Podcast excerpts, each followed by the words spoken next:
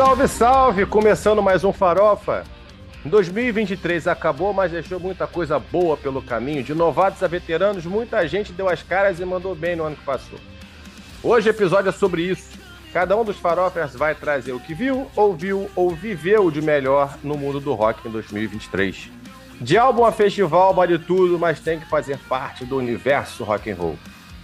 E vamos pro nosso time hoje, que acho que ele tá meio grandinho, hein? Com a gente aqui hoje, Mariana Hitfield. Olá! Estamos aqui novamente para falar desse ano maravilhoso que foi 2023 e bora lá. Pedro Develi. Bom dia, boa tarde, boa noite. Esse ano passou e eu não tomei um tacacá. Eu vou tomar um tacacá. que merda. Tem... Puta que pariu. Juliano Fonseca. Fala, meu povo! Vamos lá com os melhores de 2023, na nossa humilde opinião. Desopinião, né? Isso aí. Desinformação. Desinformação.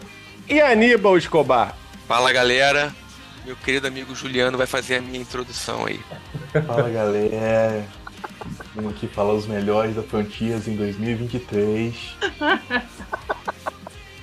Maravilhoso. A música que abre o episódio é Against the Grain, do The Defiance, é a sexta faixa do álbum Drive de 2023. Ela que e delícia. Todas... Né? Maravilhosa. Ela e todas as outras músicas que falamos aqui hoje, você encontra na nossa playlist temática do episódio, no Deezer no Spotify, como de costume. E bora na pauta, galera. Eu vou começar aqui de leve. Porque é o seguinte, eu acho, como eu falei aqui na intro, eu queria a opinião de vocês, antes de a gente começar de fato.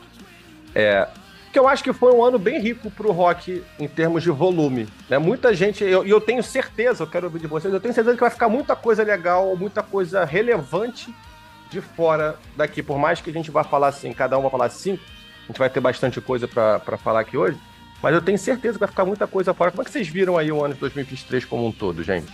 Cara, eu, eu gostei, assim, eu achei que tem, teve, realmente teve bastante coisa, bastante acontecimento, o álbum, o single, é, série, festival. Teve muita coisa para todos os gostos, eu acho. É, achei interessante que tem muitas coisas aqui que a gente concordou e alguns álbuns que foram disputados, né? Então, eu acho que foi um ano bem legal mesmo. É, eu também acho. Eu quando parei para montar aqui minha lista pro episódio, né? Eu tava na cabeça assim, pô, esse ano foi mó fraco. Aí eu comecei a rever as coisas que eu, que eu tinha escutado nesse ano e lembrei que, porque eu, eu, tinha muita coisa que eu tava achando que era de 2022. Aí eu fui montando minha lista aqui, eu, pô, era pra selecionar cinco, eu já tô com 20 e pouco já. É. Aí eu mudei de ideia. Eu falei, não, então 2023 realmente foi muito bom. Não foi, cara. É... Não, então, só pra pontuar que apesar da gente ter muita banda nova, muita. Não só banda, mas série, ou seja, informações sobre rock and roll em 2023, é, é a galera velha, na minha opinião, que ainda manda no pedaço, porque Rolling Stones é, mandou um álbum que pouca gente se iguala. Sim. Ou seja, quem sabe, sabe e continua mandando bem. Super concordo. Eu, eu fiquei com essa sensação, gente, porque assim, quando a gente pensou em fazer esse episódio, para mim acaba sendo relativamente fácil, porque eu, todo ano eu faço uma playlist com as melhores daquele ano. Em 2023, essa playlist somou 240 músicas. Caramba! E são poucas músicas isoladas dos artistas. Então, normalmente, quando eu ouço um álbum, tem mais de uma música, duas ou três, no mínimo, assim. E são 240. E aí, conforme a gente foi pensando, eu fui olhando, cara, a quantidade de banda também, que, que me impactou positivamente, uma porrada, é muita coisa, sabe? De. de é, é, eu, não, eu não vou nem entrar, vou, vou falar de coisas que não vão estar na minha lista, sabe? Mas de Paramore a, a Flor Jansen, sabe? Tem muita coisa. Passando por, pô, Art Nation, Catatonia, é, é, Ghost com, com o single que eles lançaram. Então teve muita coisa. E eu tenho certeza que vai ficar muita gente grande de fora, sabe? Apesar de eu, de eu gostar das coisas que essa, que essa galera lançou. Você até... falou em Ghost agora, me deu até pesar de, de não ter colocado. Pois é, o minha lista. É muito, é muito legal, sabe? E tem. Dá até tempo de mudar. É, tem, cara, assim, tem. tem é, no final, a gente pode até fazer uma, uma, um apanhado de quem não entrou, pode dizer, oh, ainda teve tudo isso. Porque tem muito lançamento. Sabe? Fazer Tem- uma menção honrosa, né? É, é, no nível de menção mesmo, sabe? Tipo, ó, Uhum. olha, ainda teve isso, isso, isso, isso, isso, que não tá aqui como os nossos destaques, porque eles se baseiam muito em opiniões individuais, mas que, pô, os caras produziram e produziram coisas boas. Pode não estar nos nossos destaques, mas, mas vale rea- realmente a gente mencionar. Então vamos lá, vamos começando, obviamente, por aquela máxima secular de primeiras damas. Mari Hitfield, seu primeiro destaque 2023. Ah, vamos lá. Olha, o meu primeiro destaque, ele assim, ele é o meu preferido assim mesmo por uma margem muito grande assim dos outros. Embora eu tenha gostado muito dos outros também que eu escolhi. Mas meu primeiro lugar preferido de 2023 saiu logo no comecinho, saiu no dia 27 de janeiro de 2023. É o álbum Operation Phoenix do supergrupo Crown. Que, Oh, pra é. quem não conhece, é o supergrupo formado por suecos, lógico. Aquele país maravilhoso. Do tiquete, relógios. Isso. Isso. É, então, o Crown, né, ele é formado por o Alexander Standel, que é o vocalista do White Nation, é, o Jonathan, que é o tecladista do Hit, hehe, viu? Falando do Hit mais um episódio. Olha aí. Tem que lançar o. Fazer uma vinheta, né? Lá vem o Hit. Vou fazer um episódio com você, Thiago. Você do Hit e ele do Bon Jovi. Vai ser uma coisa maravilhosa. No! God, please, no! No! No! Quem, quem que é mais fanático? Vamos disputar. E eu não vou editar isso aí, não, tá? Mas continuando. É, então vamos lá, como eu falei do Alexander Stern, o vocalista, tecladista Jonathan do Hit, é, o maravilhoso John Levin, baixista do Europe, o Luve Magnusson do Dynasty, guitarrista, quem faltou? Ah, e o Kiken Lundqvist, que era do Poodles.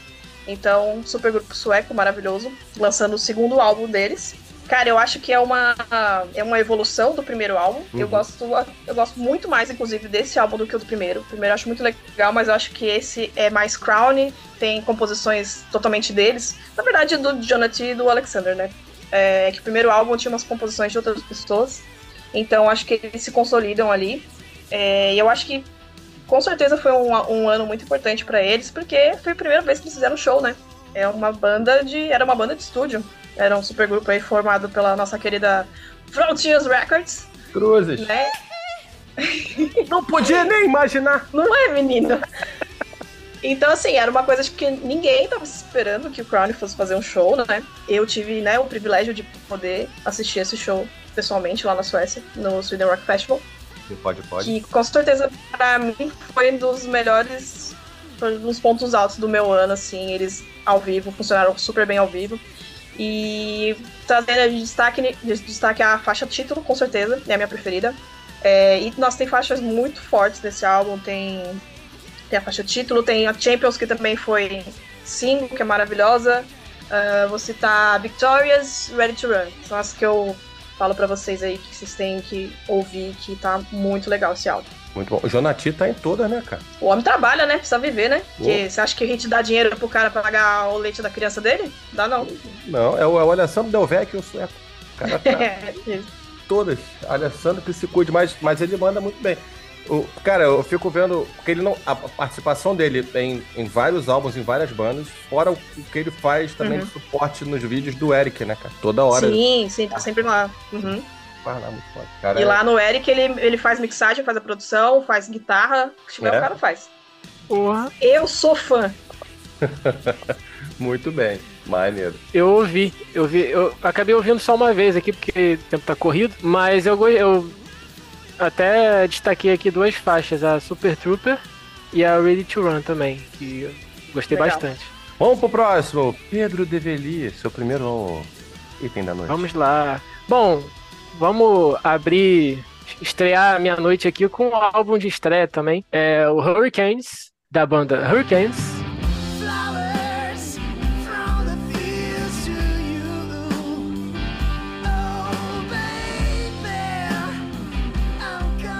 Uma banda brasileira de rock setentista, né? É o álbum de estreia deles. Cara, eu gostei muito, assim, foi uma surpresa porque caiu no meu aleatório aqui do, do Spotify. Comecei a ouvir, gostei. Quando que eles eles cantam em inglês, né?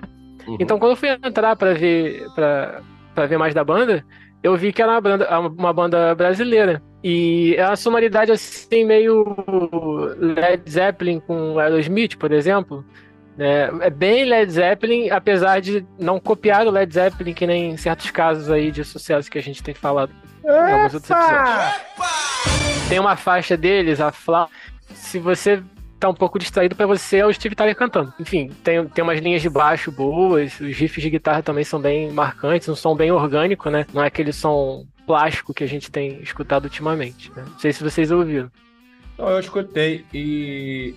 Assim, eu fiquei com muita sensação. Você levantou a bola de ser uma banda com pegada setentista. Pra mim, ela tem uma pegada muito indie. Reflita um segundo sobre o que você está falando. Porque se você fizer isso, eu tenho certeza que você vai mudar de opinião sozinho. A minha primeira audição do Hurricanes ficou muito nessa linha, tipo, é mais uma banda indie. Sa- Sabe aquela pessoa que ouve pela média e fala assim, ah, tipo, não traz nada de novo? Não, traz sim. Se, se parar pra... eu- Eles, pra mim, eles continuam sendo uma banda indie, eles continuam sendo uma banda que sim, como você falou, tem uma pegada setentista, mas eu acho que a grande parada deles é o trabalho que eles fazem nos instrumentos, assim, as pegadas que eles trazem pros instrumentos. São pegadas muito legais, assim, sabe? Eles, eles experimentam coisas... É, todos eles são muito bons, né? Tocando ou cantando. Sim, e você, e você vê que o trabalho dos instrumentos.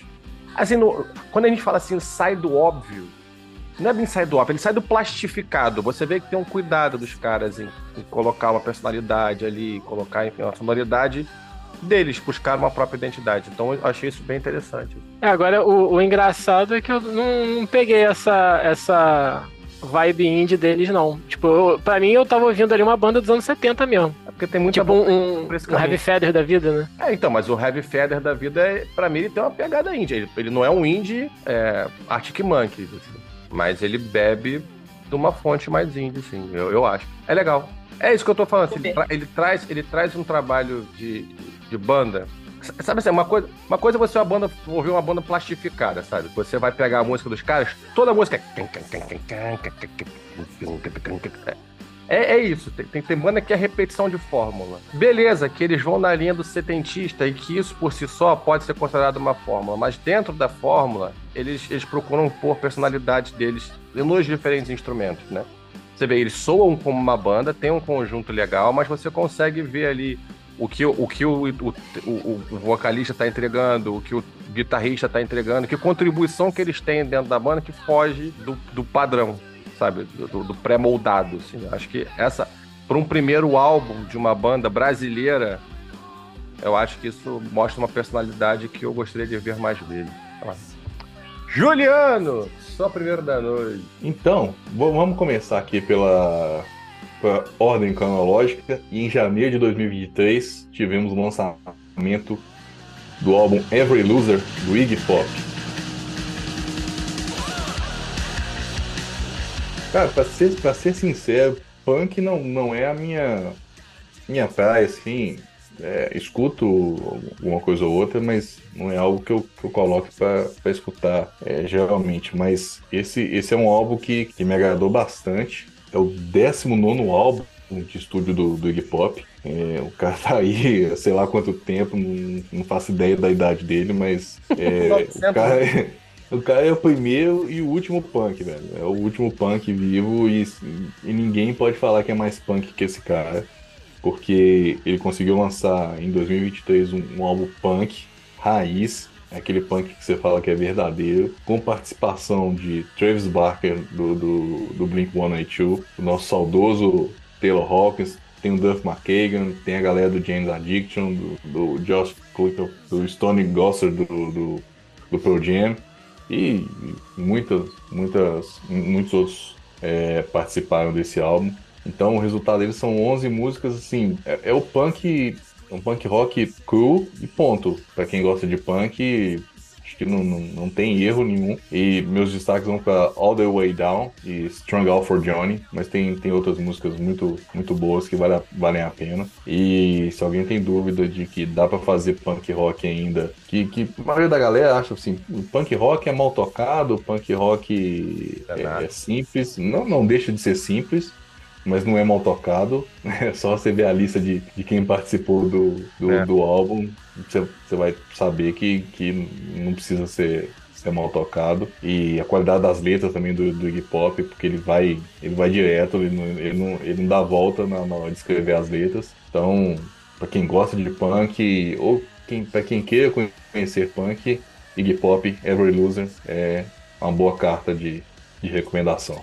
Eu acho. A gente falou desse álbum, né, no começo do ano, e eu, eu quero até rapidamente fazer um comentário para fechar com algo que você falou lá, lá no começo. Né, que você falou dos veteranos fazendo rock, né? E dando tapa na cara de todo mundo aí. Eu acho que um traço desse álbum, quanto de outros álbuns que eu tenho certeza que vão surgir aqui hoje, é você fazer um tipo de música que sobrevive ao tempo. O que ele fez hoje nesse álbum, isso aí. Every Loser, e o que outros veteranos que eu tenho certeza que vão aparecer aqui hoje fizeram, mostra que é o bom e velho rock que não fica datado. Se você pegar essas músicas, colocar nos anos 70, funcionam. Colocar hoje funcionam, mesmo com marcas de estilo. Não precisou atualizar em nada. É o som como ele é e que funciona e funciona muito bem. Né? Porra, é- o álbum é, é muito legal. Ele, ele, ele, eu lembro que o Pedro fez uma outra contestação sobre ele na época do, do, do episódio, mas, é, mas ele é um álbum muito redondo, ele é um álbum muito atual, que mostra não só a relevância do punk nos dias atuais, como, entre aspas, a gente falou que ele tem, eu falei aqui, né, que ele tem 900 anos, como mostra também a, a- a- como ele se mantém, entre aspas, jovem, né? Atual nesse sentido, jovem no sentido de atual, hoje. E que o punk é isso aí mesmo. Eu vou- a gente vai falar daqui a pouco, eu vou falar daqui a pouco de uma galera que, que, que bebe da fonte dele e que não tem como ser mais atual, entendeu? Cara, se, se Como alguém se diz, fala assim, da, da- da- talvez da, da galera mais nova, mais, mais contemporânea, quer entender o que é ser punk, o que é ser rebelde, tem que conhecer Iggy Pop, cara. Pra cair na real e falar assim, não, eu não sou punk, eu não sou rebelde, porque o Iggy Pop é. O É, cara consegue com 900 anos ser, ser rebelde, porque o cara consegue falar de, de temas controversos, consegue colocar a verdade dele na música, não deve nada a ninguém, nunca deveu e, e continua não devendo nada a ninguém, então ele faz do jeito dele e bem feito. Concordo. Fodão. E o maneiro também, né, é que ele já tá coroa, já tá, tá velho, né, como vocês falaram, e tá participando de tudo, né? Ele, ele chama um monte de gente pra tocar com ele, mas ele toca- também. É, ele toca com todo mundo. Ele, ele gravou com, com o Maneskin um tempo atrás, gravou com o Cage the Elephant, gravou também com uma outra galera aí que agora também de cabeça eu não tô lembrando, mas. Ele tá sempre ali, saca? É, ele- e Teve ele é uma convidado troca. por todo mundo, todo mundo convida ele pra pra várias participações, porque o cara é uma lenda também, né? É. Não, teve uma troca. O Duff McKagan participou desse álbum e ele participa do álbum do Duff, né? É isso. Agora só um parêntese Participou aqui. também do álbum do Slash, o segundo ou terceiro, se eu não me engano. Minto. O primeiro álbum do Slash teve participação de vários vocalistas. É, o Iggy Pop também participou. Só um parêntese, Léo falou que, eu tive que eu fiz críticas ao álbum, mas eu nunca ouvi esse álbum, tá? Só pra deixar claro. Então não devia ter criticado, né? Inclusive. Bem claro. Não, eu não lembro de ter criticado o álbum, não, tá? Eu lembro de ter criticado ele. Há muito tempo atrás. Não, acho que a sua observação na época foi que. É. Se você não, acho que você não curtiu o álbum anterior dele. É, eu vou até pegar aqui o álbum dele, tá? Que eu não curti. Depois eu falo, mas. curtido que não tinha sido legal e tudo mais, que ele estava surpreso da gente falar dessa, dessa atualidade, dessa relevância do trabalho atual. Acho que foi isso. É, o, sim, sim. O álbum que eu tinha escutado e não gostei foi o Post Pop Depression, de 2016. Que é com o cara do Quiz of the Stone Age, dois, né? Os dois guitarristas e o batera do Arctic Monkeys. Esse álbum eu achei bem fraquinho. Não é por causa dele, é por causa dos outros. Fala galera, primeiro álbum aqui pra mim de destaque desse ano de 2023, que foi um ano com muitas audições. Eu tava até catando o número aqui de quantos álbuns eu ouvi. Só de lançamentos de 2023 foram 624. Wow. Entendeu? Então, assim, existe muita coisa boa sendo lançada, existe muita coisa ruim sendo lançada, mas o importante é que tem muita coisa sendo lançada. Inclusive. E dentro dos álbuns, assim, cara, que eu ouvi, eu não costumo muito destacar álbum de cover ou álbum de música ao vivo e tudo mais. Mas um que eu acho que merece destaque até pelo, pelo estilo do álbum é o, o álbum da Dolly Parton, cara. Rockstar.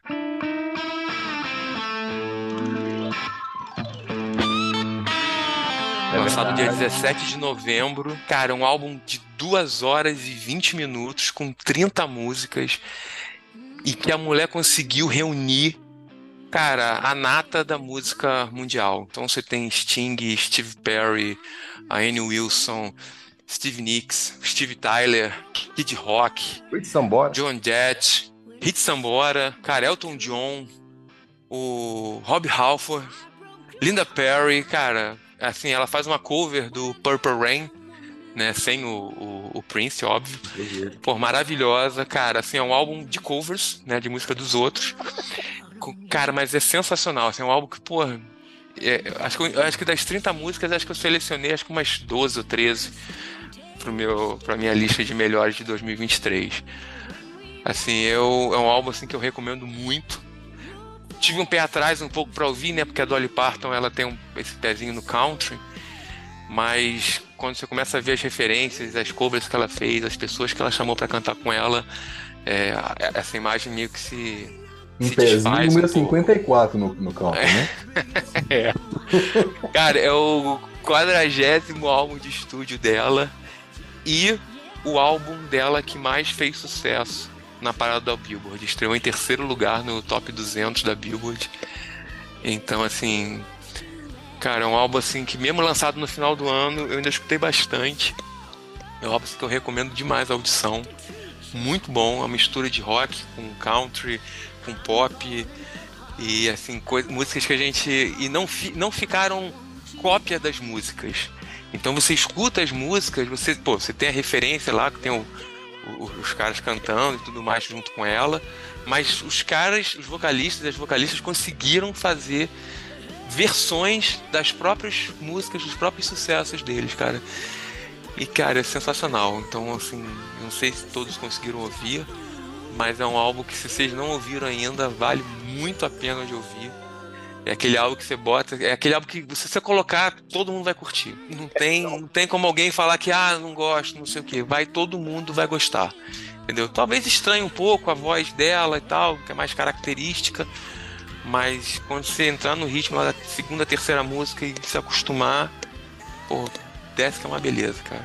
É, então, eu não, eu não ouvi não, mas você não é a primeira pessoa que me recomenda não. Já me recomendaram, já me falaram que o álbum é muito bom mesmo.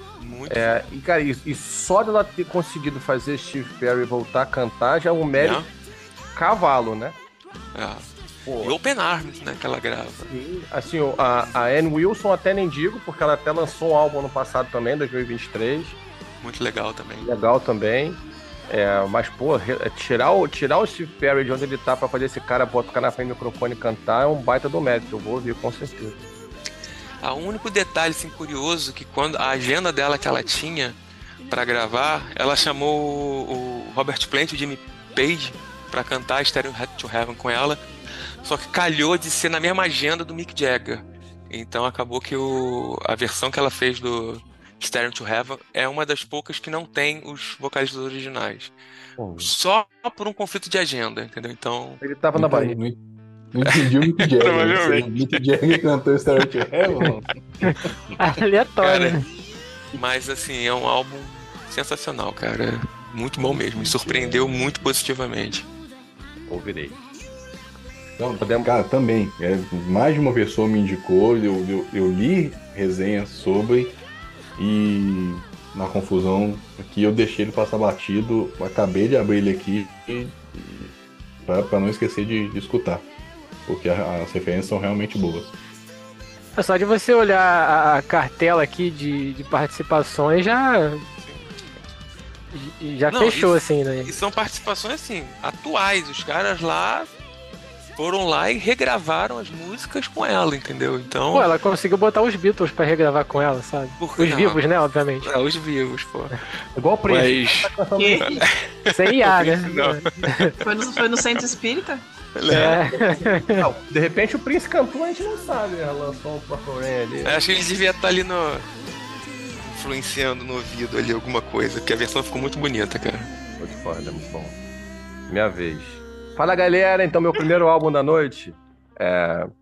Eu vou começar com o Rush do Maneskin.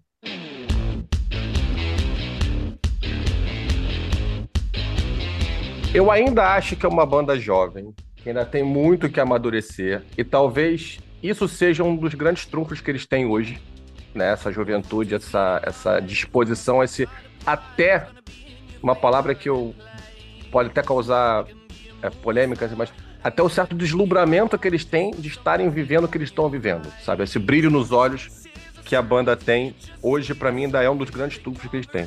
Mas é uma banda que ainda tem o que amadurecer. Eu acho que o Rush, ele é quase uma mistura, né? Ele é uma mistura de um de um de, um- de materiais produzidos efetivamente para esse momento com um compilado de trabalhos acumulados ao longo de composições e gravações em época de pandemia. Eles juntaram tudo e resultou isso um álbum de 22 faixas na sua versão, na sua atualização mais recente aí, né? Então ele é um álbum grande, ele é um álbum denso, ele é um álbum variado, porque ele tem recortes de momentos diferentes, mas ainda assim é um álbum que, na minha visão, ele, ele é muito relevante por alguns aspectos. Ele é o terceiro álbum da banda. Ele é o primeiro álbum depois do Maneskin atingir o estrelato. Ele é um álbum que, para minha visão, ele representa a virada da banda pro fenômeno mundial. Ele não é um álbum de consolidação, ele é um álbum de afirmação, uma banda se afirmando, dizendo: olha só, estou aqui, estou aqui para ficar. E acima de tudo, é, na minha visão, o grande respiro que o rock estava precisando dentro de uma cena que é hoje absolutamente fechada e obscura para o gênero. É uma cena que, para o jovem, para a molecada que está surgindo hoje, é um gênero que ele não apresenta novas referências, ele não representa, ele não apresenta novos porta-vozes, né? Uma, uma tecla que eu bato aqui muitas vezes que a gente não pode esperar. Eu falo muito isso com Brinca e daí com outras pessoas.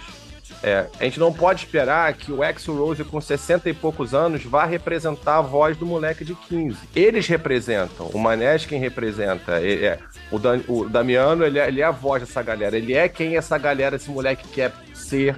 É, a menina, a- a- as meninas olham pra, pra Vitória, elas se espelham nela, é, olham pro Damiano, quer dar uns pega nele, é o, o pôster que tá na parede. E, e esse álbum ele representa essa consolidação mundial da banda. E nesse ponto existe uma importância muito grande no papel que eles estão desempenhando na cena hoje e não podia deixar de aproveitar o lançamento do Rush em 2023 e classificá-lo como um dos, um dos grandes acontecimentos do rock no ano. Né? E aí, falando do álbum especificamente, as faixas, ainda assim, eu não- tô desqualificando as faixas pela importância do fenômeno, porque as faixas são boas, elas têm influências claras para mim, né? É, de Bowie e do Iggy Pop, só para começar, porque tem outras influências também muito fortes ali. Eles, e eles seguem fazendo algo que eu acho sensacional, que é combinar faixas em inglês com faixas em italiano. Isso é uma porrada no mercado americano. Olha, eu tô fazendo isso aqui, meu filho, e eu sou um fenômeno mundial, você ter que me engolir, tá? Daqui a pouco vai ter americano cantando italiano e foda-se. Ou seja, eles estão fazendo aquilo, muitas das vezes, o contrário do mercado, que é o que historicamente o rock se propôs a fazer para se afirmar esse, e, e forçar uma barra de entrada. Só, vou entrar aqui e você vai curtir, sabe? É, eu, eu acho, eu gosto muito da atitude da banda, eu vejo muitos elementos também setentistas ali, especialmente das referências, falei aqui de Iggy Pop, de Bowie, e eles trazerem isso com uma roupagem pra molecada e dizer, olha só, não é só pluma, não é só paetê, não é música de princesa tipo Taylor Swift, não é, é, exi- existem outros contornos da sua alma, da sua da sua da sua né, da sua construção humana jovem, adolescente, que estão aqui e que você é uma fonte que você pode beber. Então, nesse sentido, eu acho sim que o Rush do Maneskin ele é um grande acontecimento de 2023. Não, o que eu queria dizer é o seguinte, é... particularmente eu, eu ouvi os singles, né? E não curti muito, assim, acabei não ouvindo o álbum. Mas eu, eu me interessei muito pelo Maneskin quando eles apareceram, eles apareceram pra maioria das pessoas, né? Quando eles venceram o Eurovision, foi lá que eu descobri eles. É, puta, achei muito legal, muito interessante é, o rock and roll, o, né, falado italiano. É, gostei muito do álbum do Teatro de Ira, não sei como fala isso em italiano, mas tem alguma coisa parecida com isso. Pra mim é o melhor deles esse álbum. Bom, é muito bom. É Uhum. muito bom. Foi assim, eu, eu ouvi aqu- aqu- aqueles momentos que você sempre lembra, assim. Você lembra quando você ouviu que você ficou impactado, assim, porque eu senti Sim. quando eu vi esse álbum. E então, assim, o que eles andam fazendo agora não, não me interessou tanto, assim. Mas eu tô muito, muito com o Léo, de tudo que ele falou. Eu acho que é muito importante a garotada se ver numa banda de rock hoje em dia, numa banda atual, é, e todo o sucesso que eles estão fazendo, e de certa forma popularizando o rock também, né? É, eu tenho certeza que tem muita da garotada que, que ouve Maneskin, às vezes nunca tinha ouvido rock antes. E foi conhecer por causa deles, e aí vai acabar conhecendo outras bandas, e vai querer saber das influências deles, e vai ouvir, ouvir as influências do Maneskin. Então, acho super importante, eu espero muito, assim, torço por eles mesmo, assim, que tenham muito sucesso e continuem até evoluindo, né? Como você falou, né, Léo, esse álbum, eles, né, estão aí se consolidando, né?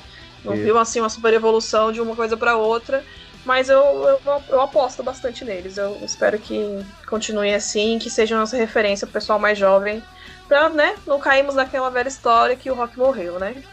Então, é, só complementando aí o que vocês estão falando, eu acho que a gente chegou até a falar disso no episódio que a gente falou especificamente desse álbum. Mas é, é, ele quebrou umas barreiras aí, no sentido de que, papo de um mês, dois meses depois de ter, sido lançado, ele já era um dos álbuns mais escutados da história do Spotify. E assim, ele teve um período de, de, de, de tempo de 30, 60 dias no máximo, e ele passou à frente de álbuns como o, o, o Hybrid Theory do, do Linkin Park, que é de 2000, o Nevermind do Nirvana, é, o, o Appetite for Destruction do, do Guns N' Roses.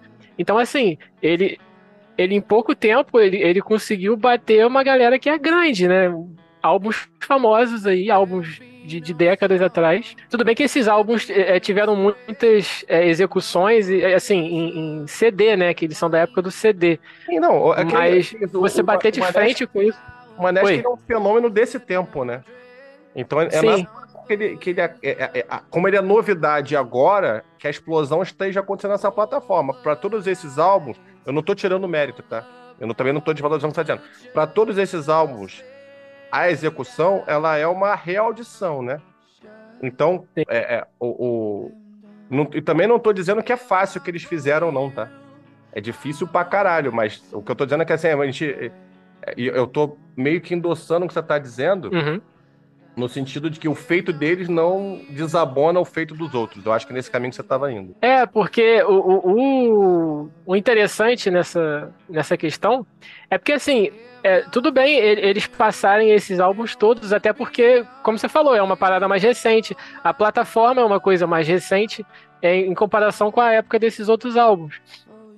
Só que você bater isso em pouco tempo, tipo, não deu nem 100 dias, sabe? Você conseguiu um, um feito desse, isso é que é bizarro. Porque se, tipo, daqui a um ano, dois anos, eles, eles virarem o, o álbum mais escutado da história do Spotify, o top 1, beleza.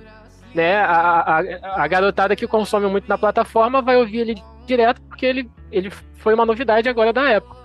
Agora, em pouquíssimo tempo ele já bater isso, é que é, é, é até bom ouvir isso, porque dá pra, dá pra você sentir que a garotada tá voltando a se interessar pelo rock, e não, e não só pelo rock, mas por.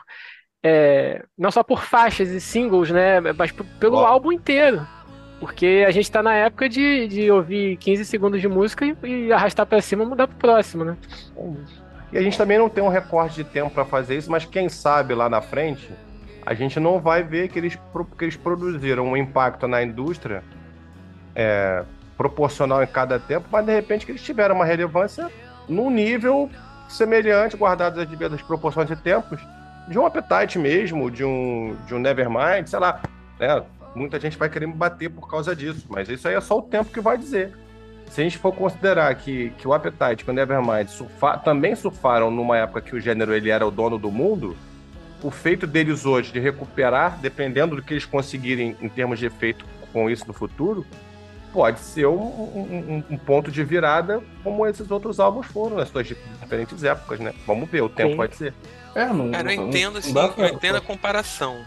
Mas assim, eu, eu acho que são momentos diferentes. Assim, hoje acho que a variedade que a gente tem é tão grande que eu acho que dificilmente eles ou qualquer um outro você vai ter um caso assim que seja tão impactante quanto foi na época quando a gente não tinha tanto acesso, né? Então hoje, por É, é exemplo, eu coisa quando, escuto quando se compara, quando, quando- Desculpa, desculpa. Não, não. É, porque, assim, hoje, hoje eu começo a, hoje a gente, eu vou escutando coisas hoje que foram lançadas em 1980 e poucos e que na época eu não tinha noção de que foi lançado. E hoje eu começo a ver. Entendeu? Então, assim, cara, em 80 e poucos, 90, início dos 90, meados dos anos da década de 80, cara, tinha coisa pra caraca sendo lançada. Só que, tipo, não chegavam a rádio, não chegavam mainstream e tudo mais.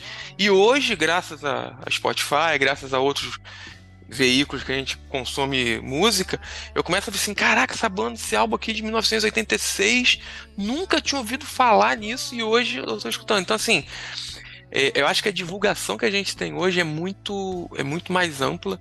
E eu acho assim, eu, eu, eu escutei, esse foi um dos primeiros álbuns que eu escutei em 2023, acho que foi lançado acho que no início de, de janeiro, se não me engano. Foi. É, assim, eu, eu ouvi, não vou dizer assim, ah, a pessoa tem esse ranço Maneskin. Ouvi, achei ok, tá? Não é nada assim, ah, caraca, coisa horrível. É, a If Not For You, que é a baladinha, eu achei sensacional. É muito boa. Mas sensacional mesmo, de muito boa, de escutar várias vezes. Assim, não escutei o álbum, devo ter escutado o álbum umas duas vezes, talvez, e essa tá no meu, na, na minha, no meu top 2023.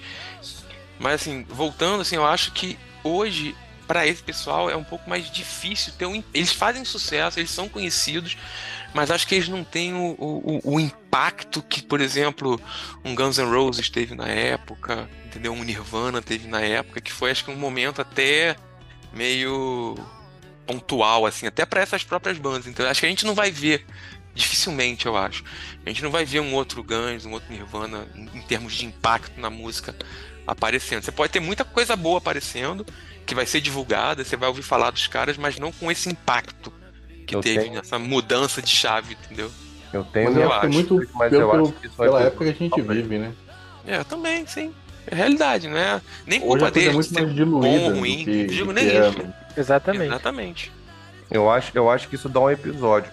Mas é controverso, porque eu, eu não vou nessa linha porque eu acho que a gente ainda tá. O, o mercado ele não sabe muito bem como ele vai. como vai ser o futuro dele.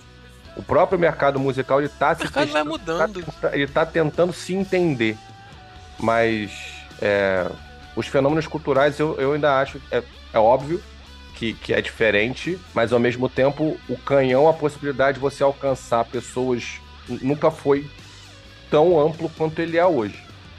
Complica a diversidade, a quantidade, o volume complica. Mas em termos do potencial de comunicação e a, e a- e- a quantidade de ferramentas que, as- que os músicos têm para chegar nos diferentes públicos, é porque é porque é isso, é porque tá todo mundo tentando, todo mundo, e também não é todo mundo que vai conseguir, mas eu acho que ainda tem um caminho muito grande para se trilhar pra- ne- nesse- nessa direção, sabe? E eu, eu acho que assim, bem ou mal, eles estão conseguindo um- um- algo que muito pouca gente conseguiu no rock, se bobear ninguém conseguiu dos anos 2000 para cá, né? Do, 2000 um pouquinho para cá, 2010 para cá, vai. Fala, galera! Meu segundo álbum. Fala, É, minha segunda. Na verdade, eu, eu ia colocar o Eclipse, que foi um pouco disputado. E eu desisti, porque teve um outro que também estava disputado e que foi abandonado agora no último momento. E eu acho que a gente não pode deixar de falar dele, que é o álbum Drive do Defiance.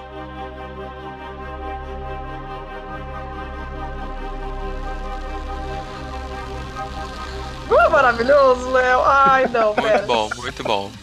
Gente, eu achei esse álbum. Sabe aqueles álbuns que você ouve e dá um quentinho no coração? Que Porra! você fica feliz, de bem, de bem com a vida, não é? Aham. Então, assim, é, eu acho que tinha que falar. Eu tinha lido uns tempos atrás, acho que na época que saiu, esse álbum acho que saiu em junho, se não me engano, por aí. Junho, É. isso. 9, 9 de junho. eu li algumas entrevistas do, do Paul Lane e do Bruno Ravel falando que né, esse, esse álbum foi meio que começou ali a ser composto ali perto da pandemia e ele comentando, né, sobre eles tiveram muitos problemas na pandemia porque os pais deles são, já são mais velhos, então tiveram que cuidar dos, dos pais idosos e que isso também é um sentimento geral, né, que todo mundo depois da pandemia queria coisas pra cima, né? Queria coisas animadas e tal, e eu acho que esse álbum faz esse trabalho assim perfeitamente. É, aquele álbum também tem um gostinho de nostalgia, né? Tem uma coisinha anos 80, né, como sempre. E eu acho que é um álbum que vale a audição de todos vocês. Naquele, aquele dia que você tá pra baixo, assim, pô, coloca esse álbum que vai, vai dar muito certo, assim, vai ser muito lindo. É, queria destacar 19 Summertime. Essa faixa é maravilhosa, maravilhosa. E então não podíamos deixar de falar desse álbum muito bonitinho, muito lindo de viver. É, no- Night Summer de primeira você já gosta. Nossa, maravilhosa. Não, Eu gostei bastante de, de Miracle. não, eu gostei do álbum quase que todo.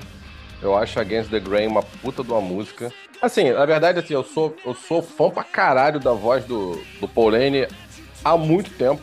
Eu até É vivo, demais. eu até vivo um conflito, porque ao mesmo tempo que eu sou fã pra caralho da voz dele, eu fico, eu, eu, fico pesando, né, dentro do Danger Danger, ele e o, e o Ted Polley. Uhum.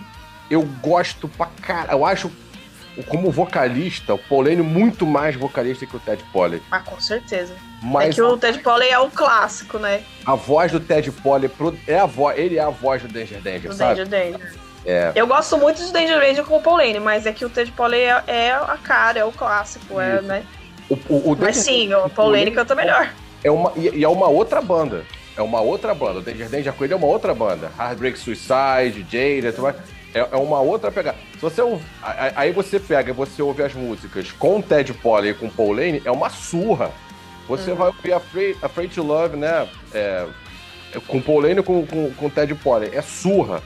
Tem uma música que eu gosto pra caralho, Under the Gun. Ai, boa. Eu vi Under the Gun com o Paul Lane e com, e com o Ted Polley, cara, é, é, é de dar pena do Ted Polley, porque ele é muito foda. Ele tem um timbre muito foda, ele tem um feeling muito foda, ele, caralho, ele, ele, né, ele só não é um rockstar porque de repente ele é o cara mais bonito do pedaço, né, aquela coisa mais bolachuda, gordinho. Mas mais, cara. A voz dele é muito foda. E aí eu fui o Defiance, cara. é, você vê que ele não, ele não perdeu nada. Ele é o mesmo cara, é, é- é a mesma voz, é a mesma pegada. Ele, ele é incrível. Então, então sou fã pra caralho do ele- o que ele gravar eu vou escutar. Ele tinha uma banda chamada Shoegazer, eu acho, um tempo atrás também, que tinha. que era muito legal também, mas foi uma banda de um álbum só. É, mas é, é isso, o- ele tava na minha lista. É, o Defiance estava na minha lista. Mas aí, como, como ninguém tinha pego o Maneskin, eu falei, cara, não vou, não vou deixar não. Aí foi a ponta frágil. Eu deixei porque eu sabia que alguém ia pegar. Porra, outra que ninguém falou aí que eu acho foda é Love Doesn't Live Here Anymore. Caralho, acho essa música muito do caralho. O álbum em si é muito bom, né? Um Sim, dos grandes lançamentos desse ano. com certeza. Ainda bem que Bari salvou. Bom, primeiramente, fala galera. E... eu hoje vou. Hoje não, né? Nesse, nesse momento eu vou. Eu vou chegar tí- tímido aqui com. Só com um single. Por todo o universo é o nome dele. Eu vi em parte, você via o resto. Eu contando estrelas. Praticamente a minha banda nacional preferida aqui, o Selvagens da Procura de Lei. É, esse single, single foi lançado em setembro, dia 15 de setembro. Ele acabou su- superando minhas expectativas, porque ele, ele foi lançado logo depois de outro single chamado Verão Passou, mas o Sol Continua Aqui, que eu achei bem sem graça. E por algum motivo, eu acho que é o, o- o refrão marcante, chiclete. Essa música me pegou legal esse ano, tipo, ficou em loop várias vezes. Apesar da banda ter bons solos, né? Ter, ter até o, um dos solos mais assim, bem feitos e emotivos pra mim, né? No meu repertório. É uma música simples, te- tem um, só um instrumental é, é, é, acompanhando, nada, nada demais assim, mas é, é aquela parada simples, mas bem feita, né? Aquele que nem a gente tava falando mais cedo agora do punk. Então isso, achei legal destacar, também dar uma folga pra vocês de ficarem escutando só álbum de 50 mil faixas. E provavelmente ela vai fazer parte de algum álbum lançado agora em 2024, né? Vamos ver o que, que, que, que vai ser disso. Não sei se vocês escutaram aí. Al- Alguém escutou? Não, na verdade eu vou escutar agora. Com você. É. Recomendação. Agora, agora. Agora um mesmo. intervalo aqui Pô, rapidinho. Já que são 2 minutos e é. 37, dá pra ver agora. Aproveita. Ah, é, e ainda, ainda tem, tem esse detalhe, né? Não é, não é nenhuma música muito longa, né? Eles, é uma música direta, né? Vai direto tô ao gostando ponto. dessa batida aí da bateria aí com a voz. O seu Vaz é uma banda do, do É Nordeste, né? Eu tô viajando. É, eles são de, de Fortaleza. Fortaleza.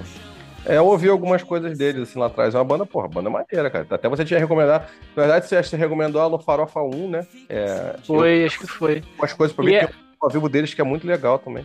Pô, o ao vivo, o ao vivo deles no Maloca do Dragão é absurdo de bom. É bem. E essa música, na verdade, desde o do último álbum lançado, O Paraíso Portátil, a pelo menos eu, né, sinto muita influência de Barão Vermelho neles.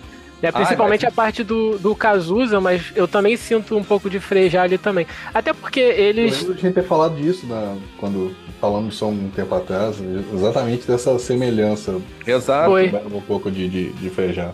Foi, e eles têm até esse, esse lance de, de todo mundo cantar, né?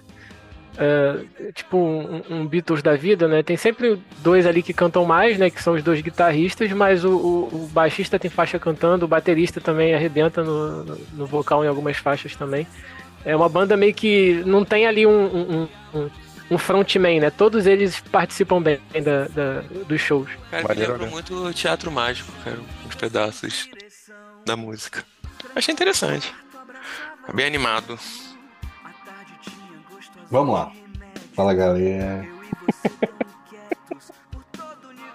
O episódio vai Bom. ser Fala, galera.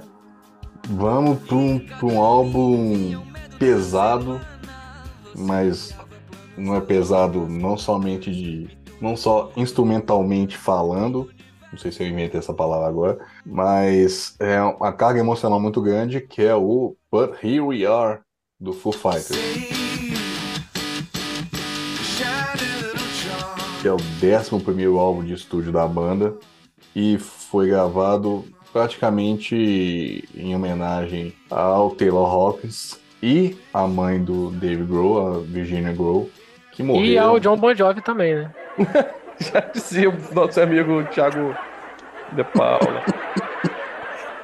que morreram. O John Bon Jovi ainda não, mas a Virginia Grohl e o Taylor Hawkins morreram no mesmo ano, em 2022. E o álbum praticamente é sobre os dois. É, então a, a carga emocional, todo mundo sabe que, que, que as músicas são, as composições são, são todas do Dave Grohl, então é, embora tenha, tenha não, se você for no, no registro do álbum, você tem a coparticipação dos outros membros da banda, mas a gente sabe que, que as músicas de fato são do, do Dave Grohl, então, ou seja, as letras e as melodias são, são todas voltadas para essa esse luto que, que a banda sofreu, diferença de quatro meses da, da morte de um pro outro. Não é o melhor álbum do, do, do, do, do Foo Fighters, na minha opinião, mas tem muitas, muitas músicas boas. Às vezes até algumas músicas que, que não começam tão bem, mas quando chega o refrão, é, um- é um, pra mim é, um, é o maior dom do Dave Grohl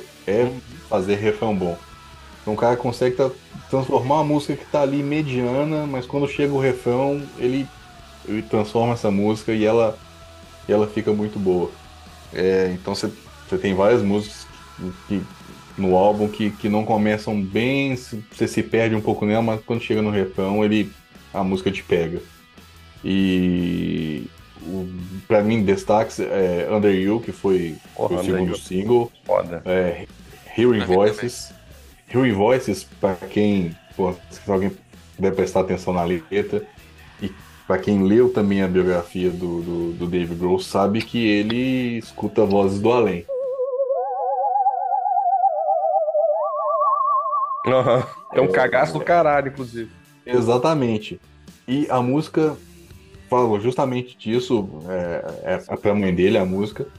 E ele fala assim: Eu estou escutando várias vozes e nenhuma delas é a sua. Ou seja, você morreu Aí e não tá. pega, né? não tá- é, Essa você frase tá aí pega, pega demais. Bravíssimo. Demais. Você morreu, tem várias pessoas conversando comigo e nenhuma delas é você. Nossa. Então, porra, é de arrepiar. É, ele pega pesado em- nessa, nessa letra, principalmente, mas em várias outras do, do, do disco. É, The Glass também é, é muito pesada, que é Muito. ele, ele, falando, é a música dele vendo a mãe dele no hospital, não pode estar lá do lado dela, tá separado por um vidro. Tem Nothing at All e The Teacher, que é uma música de gigantesca. E a mãe dele é uma professora, é uma professora. É, então, O final dessa É. música é um troço. Nossa. é. Então, assim, é um, é um disco um álbum, né? Ninguém fala disso mais, não. É um álbum carregado de. Só eu falo disso. Um álbum carregado de, de, de, De emoção. de emoção, de pesar, de luto, né? E é, assim, acredito que tenha sido, imagino eu, que tenha sido uma, uma, uma, uma forma mais de. difíceis, talvez, de gravar também, né? É, imagino, porque. E, é, e gravaram rápido, né? Eu acho que o- é, desde que o, né, o, o Taylor morreu até o lançamento do álbum foi é um pouquinho mais de um ano. Eles foram muito rápidos. Eu imaginei que Sim. até que eles iam dar um tempo assim bem, bem maior. Mas eu acho que é justamente isso, mas é, é você gravar e botar essas músicas é, é, uma, é um jeito de, de, de, de você ter uma o seu luto. É uma terapia, de, de você botar aquilo pra fora e, e, e acabou. Assim, acabou Foi o timing fora. também, né? É. Do- de- dele, dele pegar esses sentimentos que ele tava sentindo e, e- e- fazer canções com isso. Talvez se ele tivesse esperado mais, não, não sairia tão É. bom quanto saiu. Uhum. E, É, e ele ter sincero, tocado né? bateria no álbum todo, né? Imagina que o É. cara desceu de energia ali pra fazer esse álbum. E É assim, o Dave Grohl tem um dos melhores estúdios dos Estados Unidos no- na garagem da casa dele, né? É. Então, é, é- é- eu acho que é Tá até mais fácil. fácil de gravar.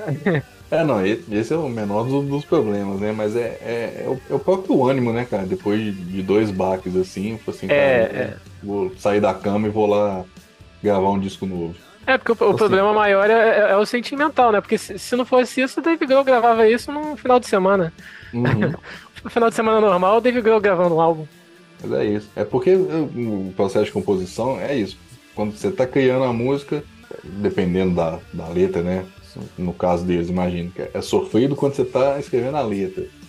Deve ser sofrido quando você vai gravar. Ao vivo a gente, né? Se você buscar vídeos dele cantando músicas do, do, do- do último álbum, é, ele, ele cita sobre o que é a música e já fica emocionado. Ou seja, cada vez que, que a música, pelo, pelo menos nesse primeiro momento, nessa primeira turnê, cada vez que ele canta as músicas que, estão desse álbum, deve ser reviver aquilo de novo, né? Então por isso que o álbum é, é bem pesado, justamente por isso. Eu acho que talvez esse álbum não seja. Não, ele na- nas- nos próximos turnês não tenham muitas músicas desse álbum, justamente por causa disso. Concordo. Acho que ele. Fez agora, tá divulgando e tudo mais, É. mas acho que nos próximos vai começar a diminuir a quantidade de música desse álbum. É, Esse foi um álbum álbum é- catarse, né? É. Lançou É. pra tirar tudo de dentro, É isso. bora pra frente, bola pra frente. Ele, é, o, Juliano tava até falando que ele não é um dos melhores álbuns do Foo Fighters. Eu, acho que eu falei isso também no episódio que a gente falou especificamente desse álbum. Mas é aquela parada, né? Ele tá numa prateleira separada ali. Ele é quase que um DJs, só que ainda com o nome de Foo Fighters, né? Ele foi um. um- um- É porque você não, Um você não- evento. você não consegue separar ele da- das tragédias, né? É, pois é. Da, da carga emocional dele. Porque não tem como você não saber o que aconteceu. Então você acaba, no mínimo, dando uma chance pro álbum pela situação. No mínimo. É. Né? É Foo Fighters, eu, eu particularmente gosto muito é, escutar aí de qualquer maneira, mas qualquer um daí é uma chance pro álbum só pra, pra poder passar, ver como ele passou por aquilo, né? Porque Sim. o álbum, né, a gravação do álbum é um, é um- é jeito de passar pelo luto, então acho que é- faz parte disso. Até convido todo mundo a escutar o episódio do Foo Fighters, que é o, é o anterior, né? O Farofa 64, que a gente aprofunda bastante essas discussões aí. Fala galera. Minha. Não segundo. Não, tem que ser original. Cara, meu segundo álbum aqui, desse ano de 2023, é o álbum do Doomsday Outlaw, Damn It Goods. É o terceiro álbum dessa banda de blues rock inglesa. Cara, é um álbum de 12 faixas, 53 minutos. Cara, um lançado no início, acho que foi início de fevereiro, se não me engano. Cara, é um álbum muito bom, cara. Assim, é, E tem uma pegada. Eu tô. Acho que dos dois anos, um ano e meio mais ou menos pra cá, eu tô escutando muito blues rock. Então, esses álbuns, assim, tem, tem me pegado bastante. Então, assim, é um álbum. Eu até recomendei no, no, no grupo no início quando eu ouvi, acho que até o Brinca tinha curtido o álbum. É algo até que eu recomendo, não tem nada a ver de Frontiers, tá? Ele é da Republic of Music. E eu vou mostrar pra vocês que meus álbuns não são todos Frontiers. Mentiroso! Cara, é um álbum, um blues rock muito bem feito, tá? São 12 faixas muito legais, entre, entre músicas mais pesadas, um pouco, entre baladas. muito bem feito, muito bem tocado. Eu recomendo demais. Quem não tem o, ouvido, que ouça, porque vale muito a pena. Doomsday Olha, Outlaw. Eu, te, é, eu esse álbum foi lançado em fevereiro, né? Eu não lembro quando você recomendou. Provavelmente. você ouviu.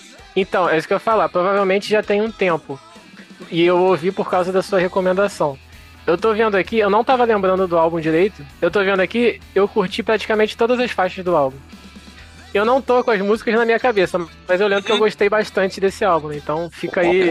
Álbum é bom pra Selo. Aníbal Escobar de, de recomenda audição. Né?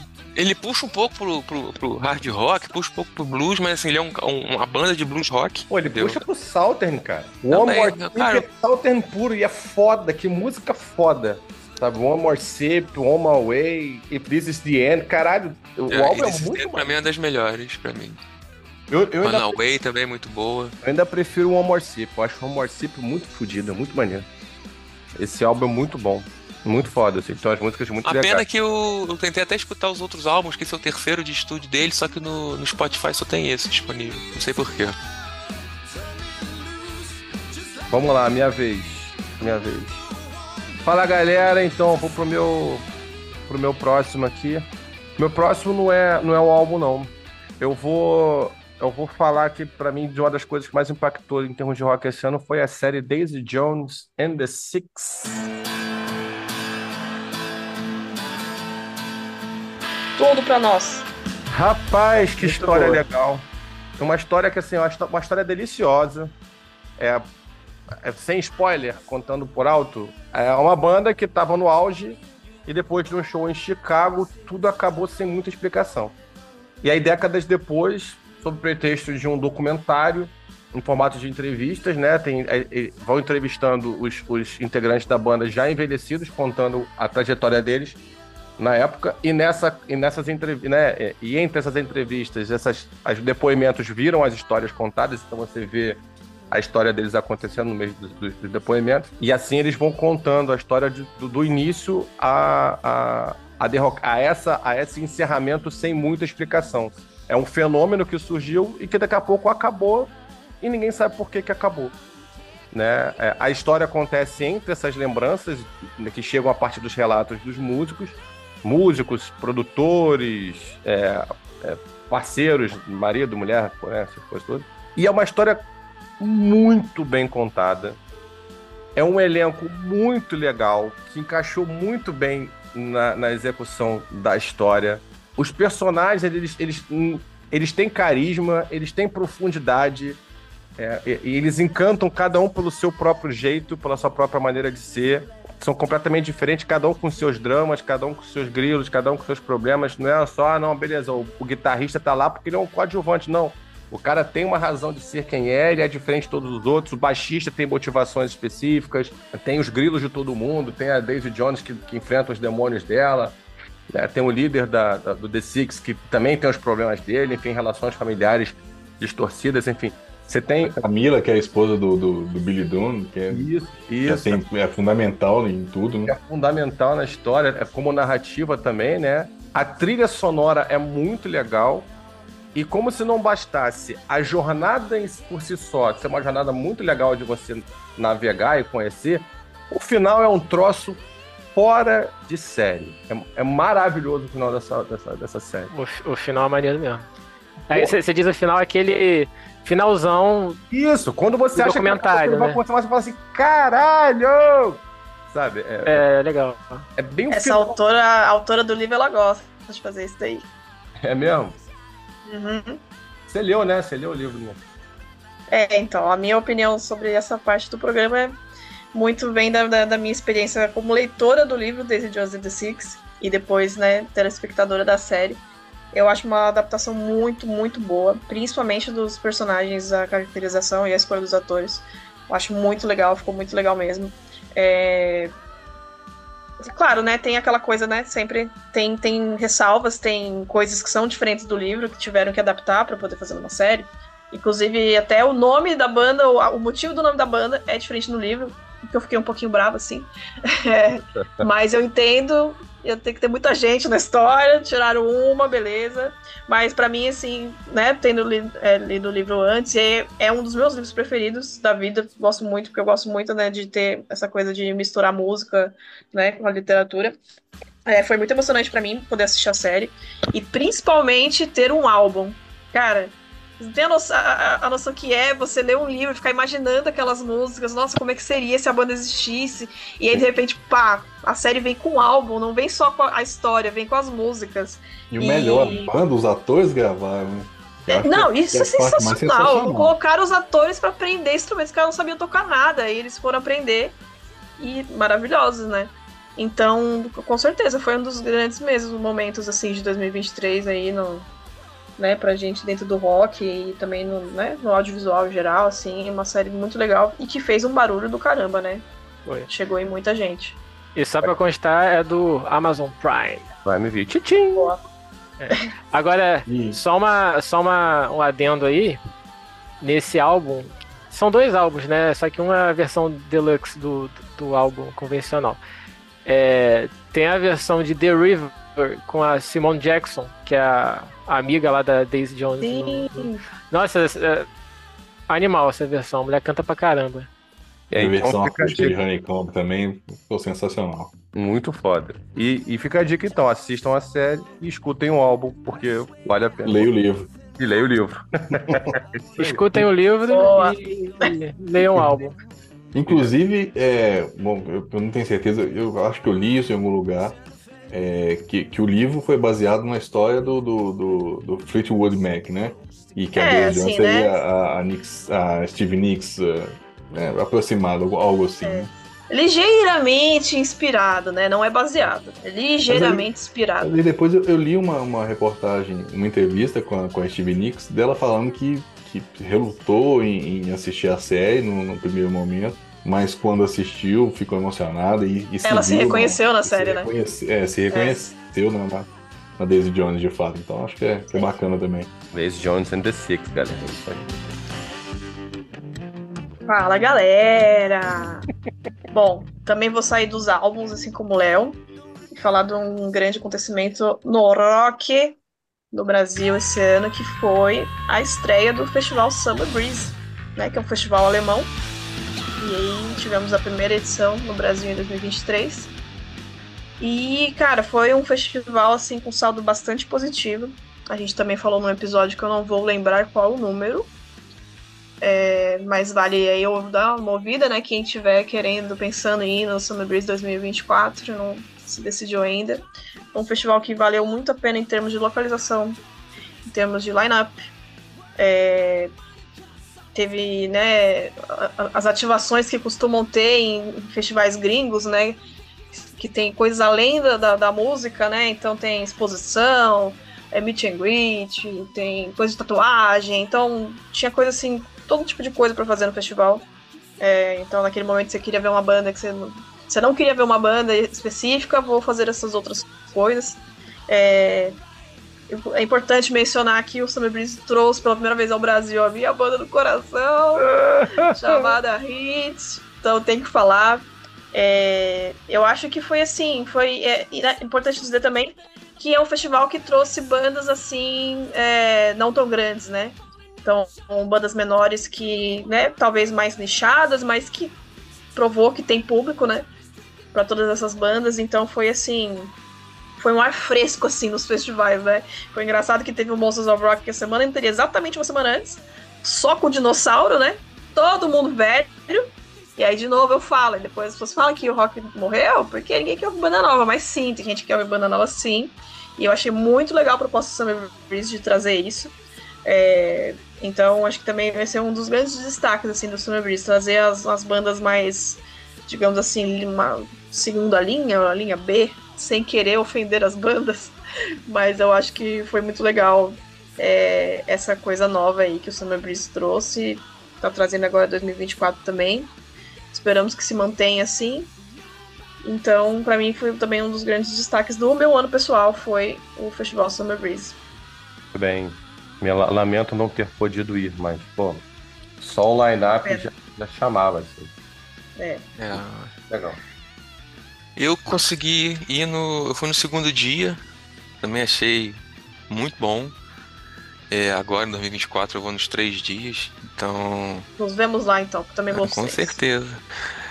É, eu achei sensacional justamente isso, né? Essa, a mescla de, de bandas. Né? Então, eu acho que eles capricharam mais até agora em 2024 em trazer bandas até mais desconhecidas. Talvez a gente não tivesse a oportunidade de É. ver, né? Se viesse a banda sozinha. Você acha que um dia ia ver o Nestor, gente? Achei que nunca veio o Nestor no Brasil. Olha Eu aí. não acreditei quando os caras Vou ver o Nestor, cara. Porra! Mais nichado que o Nestor não tem. Não tem, não tem como, cara. E eu achei assim, o, o, o mais interessante é, é- Cara, que foi muito tranquilo. Você Muito. tinha bandas do cara lá no palco recebendo o demônio, literalmente ali, que, porra, eu não sei como é que o cara tinha a garganta pra cantar aquilo. E o cara cantar 40, 50 minutos evocando o demônio. E aí, porra, depois você tem lá os caras virtuosíssimos tocando Inner Dogs. E aí você passa pro outro lado, você vê Metal espadinha. melódico, metal espadinha. E aí você volta, tem os coroa gritando, e você fica assim, cara, como é que esse cara tem 60 e 70 anos e gritando com uma voz dessa, desse jeito, cara? É o Os moleques do. Metalcore. Foi muito assim, foi muito legal, né? A diversidade. E eu, eu achei que foi uma parada legal também, que foi a, a- a diversidade. eh, você não teve problemas. Eu pelo menos não percebi vaia em banda que não, não tinha nada. a ver Nada. com estilo, não vi nada disso. Foi muito tranquilo, assim, muito bem organizado. Entendeu? Achei que foi muito bem feito. E cara, foi assim, foi, foi até bizarro. Foi, deu 10 horas, acabou o show. Foi. 10 horas, pum! Virou. Todo mundo pegando seu metrozão tranquilo, assim. tranquilíssimo. Eu fui e voltei de metrô uns dois E dias. É atrasou. é quê. evento de velho, né, gente? Vamos combinar Não, que. porque É. o. eles pagam uma multa lá, porque ele, ele o me- memorial da América Latina tem é, vários condomínios em volta. E já foi, né? Teve Ah, bastante sim. polêmica, né? Os moradores reclamaram Reclamando. bastante do som, porque realmente o som tava bem alto. É. E, mas só que tem aquilo, né? Até 10 horas, cara, infelizmente se segura na cadeira aí e escuta É. barulho. Deu- Deu 10 horas, já acabou o show. Na verdade, os Stratovarius foi o último, acabou acho que 9h52, 9h58, mais ou menos, 57, Uhum. 58. Acabou. Aí nisso acabou tudo. Então, assim, organização muito bem feita. Entendeu? Vai ser no mesmo local. É, eu, eu espero assim que vá a mesma, mesma galera, assim, o mesmo público para incentivar. Entendeu? Assim, é, não achei os preços exorbitantes. Né, assim, é óbvio que quando você para, é caro, é caro, mas quando você analisa o que, o- Não, não foi a quantidade de piores, não. shows que você vai ver, ele se torna barato. Entendeu? Então, por exemplo, vou, vou dar um exemplo bem simples, né? Pa- Paguei 1.400 em três dias. Baratinho. Pô, cara, não vou te dizer barato, porque pra ver o É. Slash aqui, Como é bom desconto, ver o rico vivo. tô pagando 400, vai, ter, vai ser 480, entendeu? É. Então, Não, assim, Cara. é, eu tô zoando, mas pra três dias. proporcional, sim, propor- proporcional é muito barato, cara. É, Tipo, é caro, porque no Brasil as coisas são caras. Exatamente, mas quando Mas se a gente diminui, for colocar tudo na ponta do lápis, e como é caro trazer as bandas, né? sim. e esse É, preço foi de muito jeito, que inteira? Não, Ou foi de de meia, meia? porque eu ainda, graças a Deus, eu tô terminando minha pós. Então, A Aníbal tá repetindo nas matérias só pra poder pagar mais barato. mas é isso, cara. O Summer Breeze, pô, trouxe pro, pro Brasil bandas que a gente não esperava ver. Eu sigo esperando só eu work. Ainda não vou, não. Pedrão, Fala, galera. Dessa vez eu não vou ser censurado, humilhado em praça pública por trazer o álbum Rio do meu funeral. Fudeu, eu vou ter que fazer o maior hit da minha vida. Fudeu, falei um Porque dessa vez ele tá de acordo com, com, com o tema do episódio e tô aproveitando já que o Juliano falou do Foo Fighters no, no último álbum dele, me lembrou, né? Lembrei de trazer esse álbum agora. Não sei quem ouviu, mas esse álbum me pegou no sentido de que ele é uma, ele é uma grande festa. É, é uma, o meu funeral é uma banda de, de punk rock barra hardcore, né? Eles fazem essa mistura. E Mas não nesse álbum, né? não, também, também. Se você pegar a essência do álbum, aí que tá, eu vou até chegar nisso, mas se você pegar a essência do álbum, a essência hardcore ali, punk rock. Só que o que, que eles fizeram? Por que, que eu tô falando que é uma grande festa? Porque eles, eles se abriram para outros estilos e convidaram outro, outros, outras pessoas para participar do álbum que não fazem parte do estilo, tipo o Xande de Pilares, fazendo um, um pagode rock que, graças a Deus, não soa como, como sambô, né? É, assim, praticamente todas as músicas têm, têm letras ao mesmo tempo engraçadas e, e- e- e- marcantes ali que estão criticando alguma coisa. né? Você teve ali a participação do Rodrigo Lima, que é o, é o vocalista do Dead Fish. Ele, eles cantando numa música criticando brinquedos de criança, brinquedos mais violentos, tipo arma de brinquedo, né? O, o- nome da, o título da música já é Armas de Brinquedo. Então eles fazem lá a crítica deles na, na pegada deles. Então, assim, é uma, é uma, é uma grande festa, é, uma, é, um, é um- é um álbum para você, é, é, pra você rir, para você se descontrair, mas também é um álbum que tem uma- umas mensagens ali por trás, em algumas músicas, né? Gosto muito da, da metalinguagem dele ali, logo na, na faixa de abertura, Chiclete, que ele faz uma música chiclete falando sobre música chiclete, né? É, aí ele fala, porra, é, falei um palavrão na música, agora não vai tocar na, na rádio, a versão, a versão da rádio é mais caída, não sei o quê e, e faz um refrão chiclete pra virar chiclete e tal. É, apesar de ter colocado Jimmy London pra cantar um, um- um rock funk meio, sei lá, eu não, gostei muito, assim. Acho que foi a Pô, única pra mim faixa- essa foi a melhor de todas. É, é, foi, pra mim, Inimigos do fim. é, tipo, na hora que chega no, no- no- na parte que ele quebra a música, né? Ele, ele, ele tá num, num ritmo mais rock, do nada ele quebra num funk. É, eu achei que ela dá uma caída, mas, enfim, é, é- gosto é gosto, né? Não conhecia essa Priscila Tossan, gostei dela, achei a voz dela interessante e pra ficar de, de, de, de recomendação aí, acho que a minha faixa favorita foi Caminho Escolhido. Essa acabou sendo uma música mais chiclete do que a música chiclete dele. Então, Cara, eu vou te dizer, eu já tinha escutado o single, O Inimigos do Fim, quando você. Ah. A primeira vez que você indicou pra gente lá. Eu vou escutar o álbum todo agora. Eu tava escutando antes, né, no intervalo aqui que a gente fez. Eu cheguei de novo no Inimigo do Fim, que é a terceira música. Então eu escutei Chiclete, essa é pra transar chorando. E, cara, é- pelo menos até onde eu fui, é, pra mim é um álbum nas devidas proporções. Um álbum meio Mamonas Assassinos, assim, de zoeira, entendeu? De brincadeira, entendeu? Não conheço o trabalho antigo deles, entendeu? Não escutei da, as outras músicas, vou ouvir, porque eu achei bem legal, justamente por esse, esse tom de brincadeira. Eu acho que isso, assim, o ritmo. Porque você falou, né, a banda de, de, de, de punk, rock, eu falei, cara.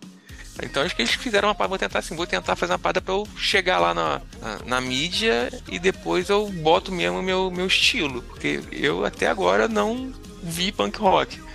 Assim, Não, é um é- álbum bem divertido. É porque você, você viu até metade, não foi? É, vi metade, é. Você pega, se você pega a segunda metade, ela já tá mais. Ah, então pode ser isso. Eu não digo mais focada, mas tem mais elementos do, do, do hardcore ali no meio, né? É, e dizer, os- as e os três trabalhos primeiras músicas deles? dá vontade de você ouvir o resto. É, assim, pra mim é o contrário, né? Eu preferia a, a segunda parte, mas é, se você pega os trabalhos antigos deles, é sempre assim, ele tá sempre criticando alguma coisa, com muita criatividade nas letras, né? Você vê que não é uma. é, é piada por piada, você vê que ele pensou bem ali na hora de escrever e de rimar e tudo mais.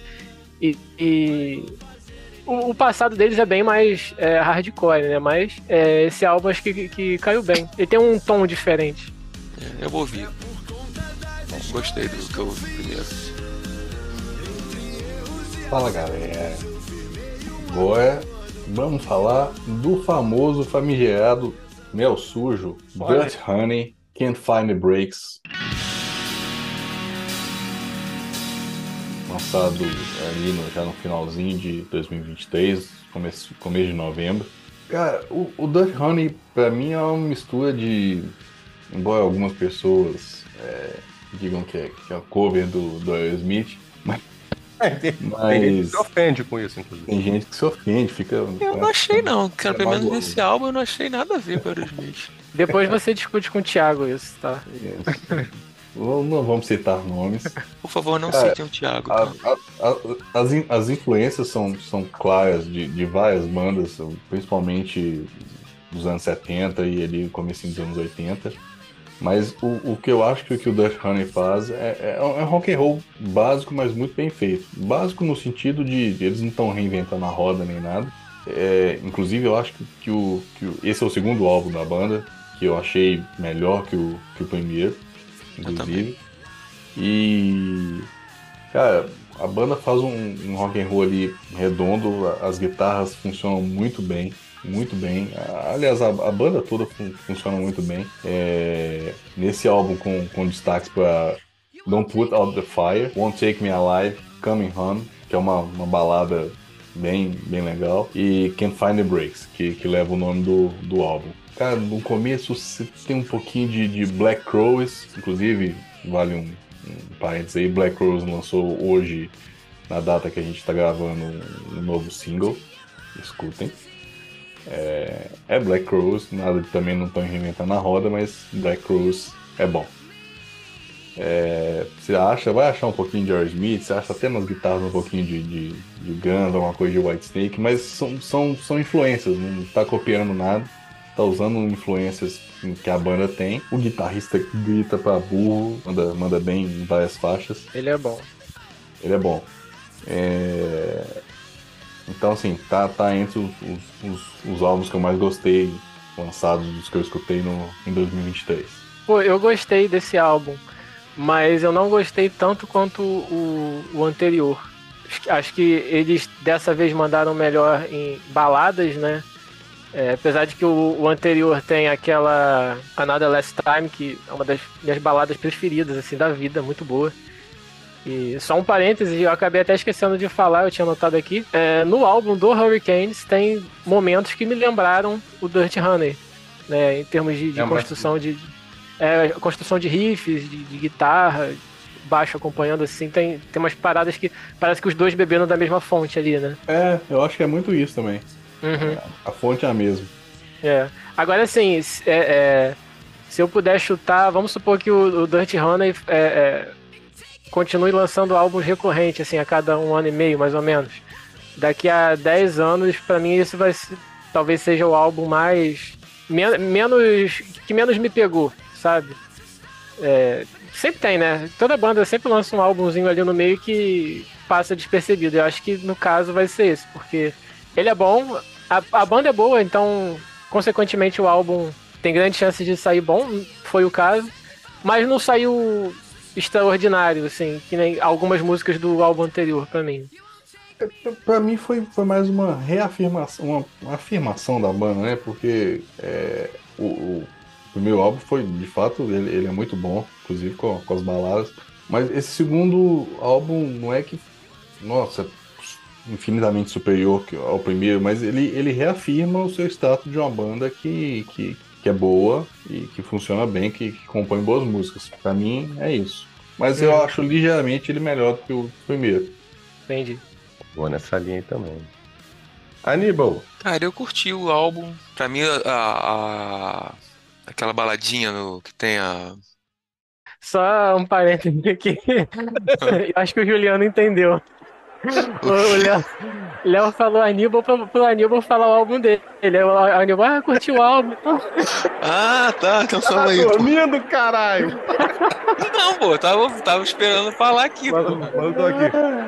Aníbal, é. Ah, então calma aí, calma aí. Não, mas aproveita, já que você falou, aproveita.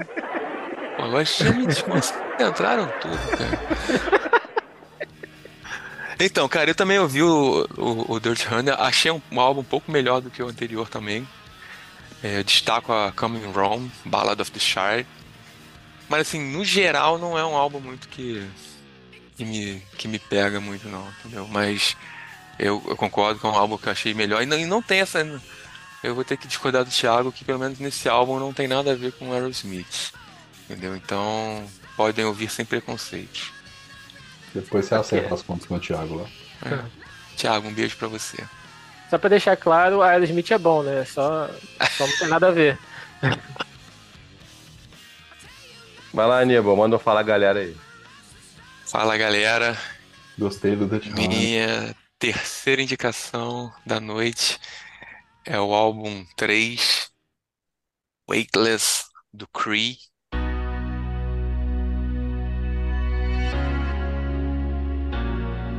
É o terceiro álbum do Cree. É um, um álbum da Frontiers.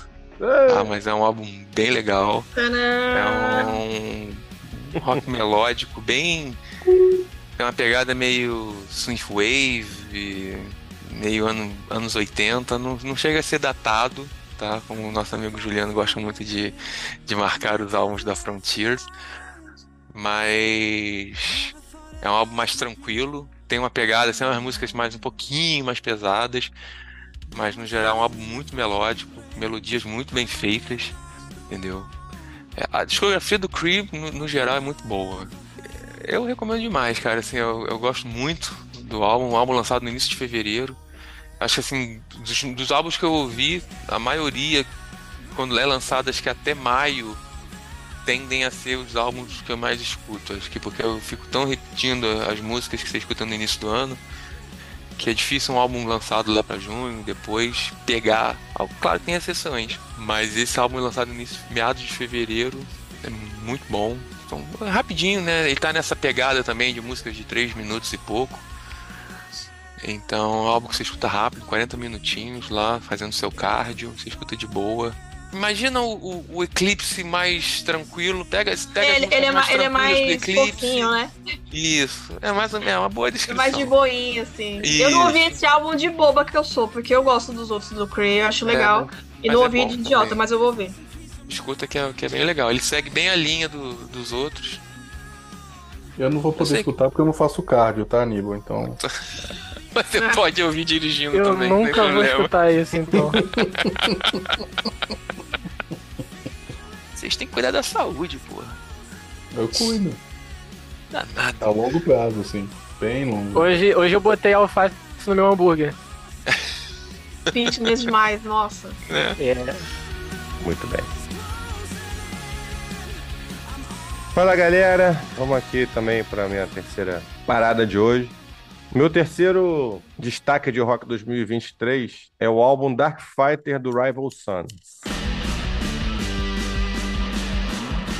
É uma para mim é uma das melhores notícias de 2023. É, é uma banda consolidada, muito respeitada, mas é, Dark Fighter foi o primeiro álbum que realmente me pegou. É, é o- é sétimo álbum da banda. E ele é um álbum, assim, ele- é- a característica dele talvez seja que ele é um álbum muito, ele é muito dinâmico. Ele aposta em faixas diferentes, que contam histórias diferentes, com influência, sonoridades e musicalidade diferente entre si. Ele não é flat em absoluto. As faixas, assim, uma outra coisa que eu acho interessante nas faixas é que elas não estão ali a passeio. Não é um álbum de música de fundo. As músicas, elas de alguma forma, elas, elas te tocam. É, muitas delas, inclusive, me tiraram da, da indiferença. Assim, sabe quando você tá ouvindo um álbum que ele passa e você, quando chegou no final, você se dá conta de que ele acabou e não fez diferença? O Dark Fighter, pra mim, ele, ele em muitos momentos ele falou: "Pe- opa, peraí, peraí, tem coisa aqui. Ele me chamou a atenção em muitos momentos diferentes da audição. As faixas são muito boas, muito bem executadas, elas não estão ali a passeio, elas te tocam, te tiram desse lugar de indiferença. Dessa, dessa sensação de música de fundo, assim, muitas vezes. Cada música tem uma intenção e elas entregam sim. Pra mim, é, Horse's Breath, não é que ela seja melhor a faixa do álbum, pra mim talvez ela seja a melhor e mais bonita faixa de 2023 como um todo. Acho uma música muito foda, mas não é só ela, o álbum inteiro entrega. É, é muito bom. Então, o, o- e o, o, o, Rival Sons, ele lançou ainda em 2023 um segundo álbum. Esse álbum ele não me pegou tanto, é o Lightbringer. Mas vou, vou- vou dar mais atenção pra ele, quem sabe ele não, me ganha numa segunda terceira audição. Mas o, o Dark Fighter, pra mim, é um dos grandes destaques. Ele só não é a grande notícia do ano, porque tem um outro álbum aí que alguém vai falar que eu sei que é melhor. Mas ele é um álbum muito fodido, muito bom. Pô, Pô, eu queria ter gostado um pouco mais dele, sabia? Eu também. Eu tentei, mas não. Então vocês dois escutem mais, depois vocês voltam. É, é, vocês ouviram errado. não, porque Cara, assim, eu vou não. te dizer que eu gostei até mais do outro. O, o outro eu achei bem a mais. Mosaic, pra mim, é uma das melhores. Você é do conta, né, amigo? Cara, eu tento, vocês indicam lá, eu fico escutando, mas, sabe, é o estilo que não. Esse, É, esse parece- segundo álbum aí, o é, Lightbringer, né? É. Ele, como até a capa também tem um tigre verde, pra mim é, é a sobra desse Não, álbum, né? Não, é. É- eu é- a lendo diferença. isso. Ah, É uma diga. combinação. Você vê que um é dark e o outro é light. É uma combinação que Hum. eles fizeram do. É proposital isso. Entendi. Lá B, Sobra não. B, Alguma A. coisa aí tem uma relação. Depois pesquisa que eles explicam o que, que é isso. Mas assim, falando do Dark Fighter de, de, de fato, e ele estaria na minha lista, mas já estava no, na do Léo, então. Idem. Ou seja, está. Se ele tá, tá em qualquer lista, tá bem. Tá valendo. Tá valendo.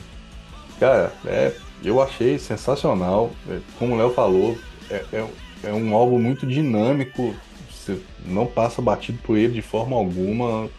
Uma hora ou outra, uma música vai te tirar da, da inércia. Ele já começa bem forte com a, com a Mirrors, mas não, não é das melhores do, do álbum. Mas quando entra Nobody Wants to Die, Burning the Hand. Burning the Hand é uma balada sensacional também. Eu ia acho falar- que eu prefiro mais do que a, que a Horse's Breath mas a que é também muito foda. Assim, foram todas curtidas, todas têm meu hoje agora é coraçãozinho verde demais, né? Mas estão todas esticadas as minhas músicas curtidas de 2023, porque pra mim é difícil falar se ele é o primeiro ou o segundo melhor álbum. Eu acho que segundo, pra ser para ser justo, e daqui a pouco eu falo do primeiro, na minha modesta opinião, mas é um, é um álbum foda. É, quem escutou e não gostou, vai escutar de novo. Cara, eu vou estudar mesmo Uma de novo, bronca. cara, mas provavelmente dificilmente vou mudar minha opinião, mas. É, eu também. Pra mim, na minha humilde Não é opinião, o estilo, é o estilo, último, sem estilo. o último álbum que eu amei do Rival Sons foi o Great Western Valkyrie, que foi em 2015, né? Então, mas eu vou tentar ver de novo. Ouve, ouve Horse's Breath, Burning the Hand, Nobody Wants A minha, a minha contribuição, o que eu anotei pra falar aqui, é exatamente o que o Juliano falou. Ele começa bem com Mirrors, mas chega em Nobody Wants to Die. E Burning the Hand, pra mim, tipo assim, pra mim, é o ápice do álbum. Já essas, a- essas faixas 2 e 3, né? Aí, ó, eu salvei a primeira, mas não salvei as outras duas que tá falando, ó. Do contra. Caraca. É. Mas assim, o álbum inteiro é bom, né? O, o Horses Breath também é bom. Guillotine também é, é muito boa, eu gostei dela. Uhum. E é isso. Eu, eu também não conhecia tanto da discografia deles, conhecia umas músicas mais soltas, assim, né? Já gostava bastante. Até do, do, do tipo de som que eles fazem, né? Mas agora, enfim, esse- principalmente esses- essas duas músicas aí no refrão me pegaram legal. Não, o que eu acho legal do, do, do, do, do Rival Sons, desde, desde os primeiros discos, é que eles tentam fugir do, do lugar comum do, do rock e do, do hard rock. É, É. eu- o- eles mesmos se dizem, não, você pode colocar a gente no rótulo de hard rock, eu não ligo, eu acho que é o que a gente faz mesmo. Mas eles, eles tentam fugir da, da, da fórmula normal que dá certo. Eles, eles, eles variam muito dentro do que eles se propõem a fazer. E, e eu acho que aí tá o, tá o, o tempero diferenciado da banda. Eu acho que aí, pelo menos é, o- é o que me pega, é isso.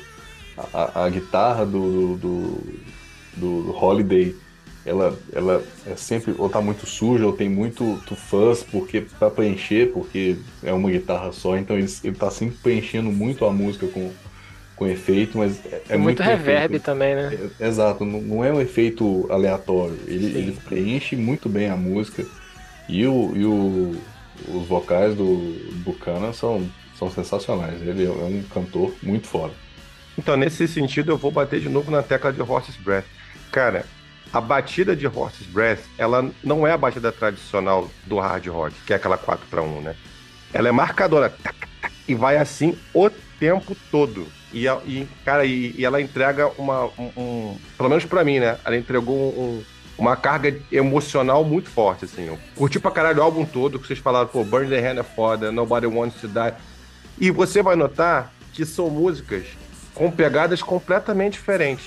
Elas não se parecem entre si. Né? A gente está falando de músicas que a gente gostou muito e que são muito diferentes umas das outras. Sim. O que mostra o trabalho aplicado no, no álbum, assim, sabe? A- é- é- o que só enriquece a, a- a análise feita sobre ele. Então, pra mim, é tranquilo.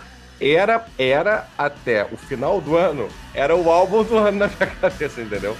Ao final do ano entregou um troço aí que, pelo amor de Deus. Bom, então meu próximo destaque é, não vai ser um álbum também, mas vão ser singles da banda Lucifer. É, eles lançaram três singles é, agora em 2023 e inclusive um agora também no comecinho de 2024, mas vamos falar dos de 2023, né? É, são, serão singles do próximo álbum deles, né? Que é o Lucifer 5, que todos os álbuns do Lucifer são numerados. São três singles bem na pegada do que o Lucifer já vem fazendo. Não reinventaram a roda. Pra mim é ok isso. Não espero muitas super inovações das bandas que eu gosto. É. que? Não, ri, eu, eu ri da- do comentário. Sincero. Ah, tá. Ah, eu não espero não, gente. Fazendo música boa, eu tô feliz. Então, é, bom, falar o nome das, da- dos singles, né? É, foi primeiro A Coffin Has No Silver Lining, é, o segundo foi At The Mortuary e o terceiro foi Slow Dance in a Crypt. Se a gente for né, parar pra analisar o nome das letras, bem do jeitinho Lucifer, falando de cemitério, falando de caixão, de morte, assim, assim, só assuntos bem leves e agradáveis. Mas essa é a pegada do Lucifer, então por isso que eu digo que eles continuam bem nessa pegada mesmo. O que eu acho mais legal do Lucifer é que você ouve esses nomes e você pensa numa banda de black metal. Não, não é. Então, acho que cada dia mais eles estão com a pegada do, do Nick Anderson, né? Que é o baterista do Lucifer e, né? O cara do The Helicopters. É, sempre tá com essa, essa pontinha, esse fundinho de Helicopters no Lucifer. Que eu particularmente gosto, eu gosto desse contraponto, então, novamente, da toda a temática das letras sobre morte e o som até um pouquinho mais animado, assim, né? Então, esses três singles é, me fazem ficar bem animado pro álbum. É, acho que vai ser um outro grande álbum, como foi o Lucifer 4, né? Lucifer 4. É, embora ainda meu preferido seja o Lucifer 3, mas eu não, não, tenho, não considero que nenhum disco da carreira do Lucifer seja ruim.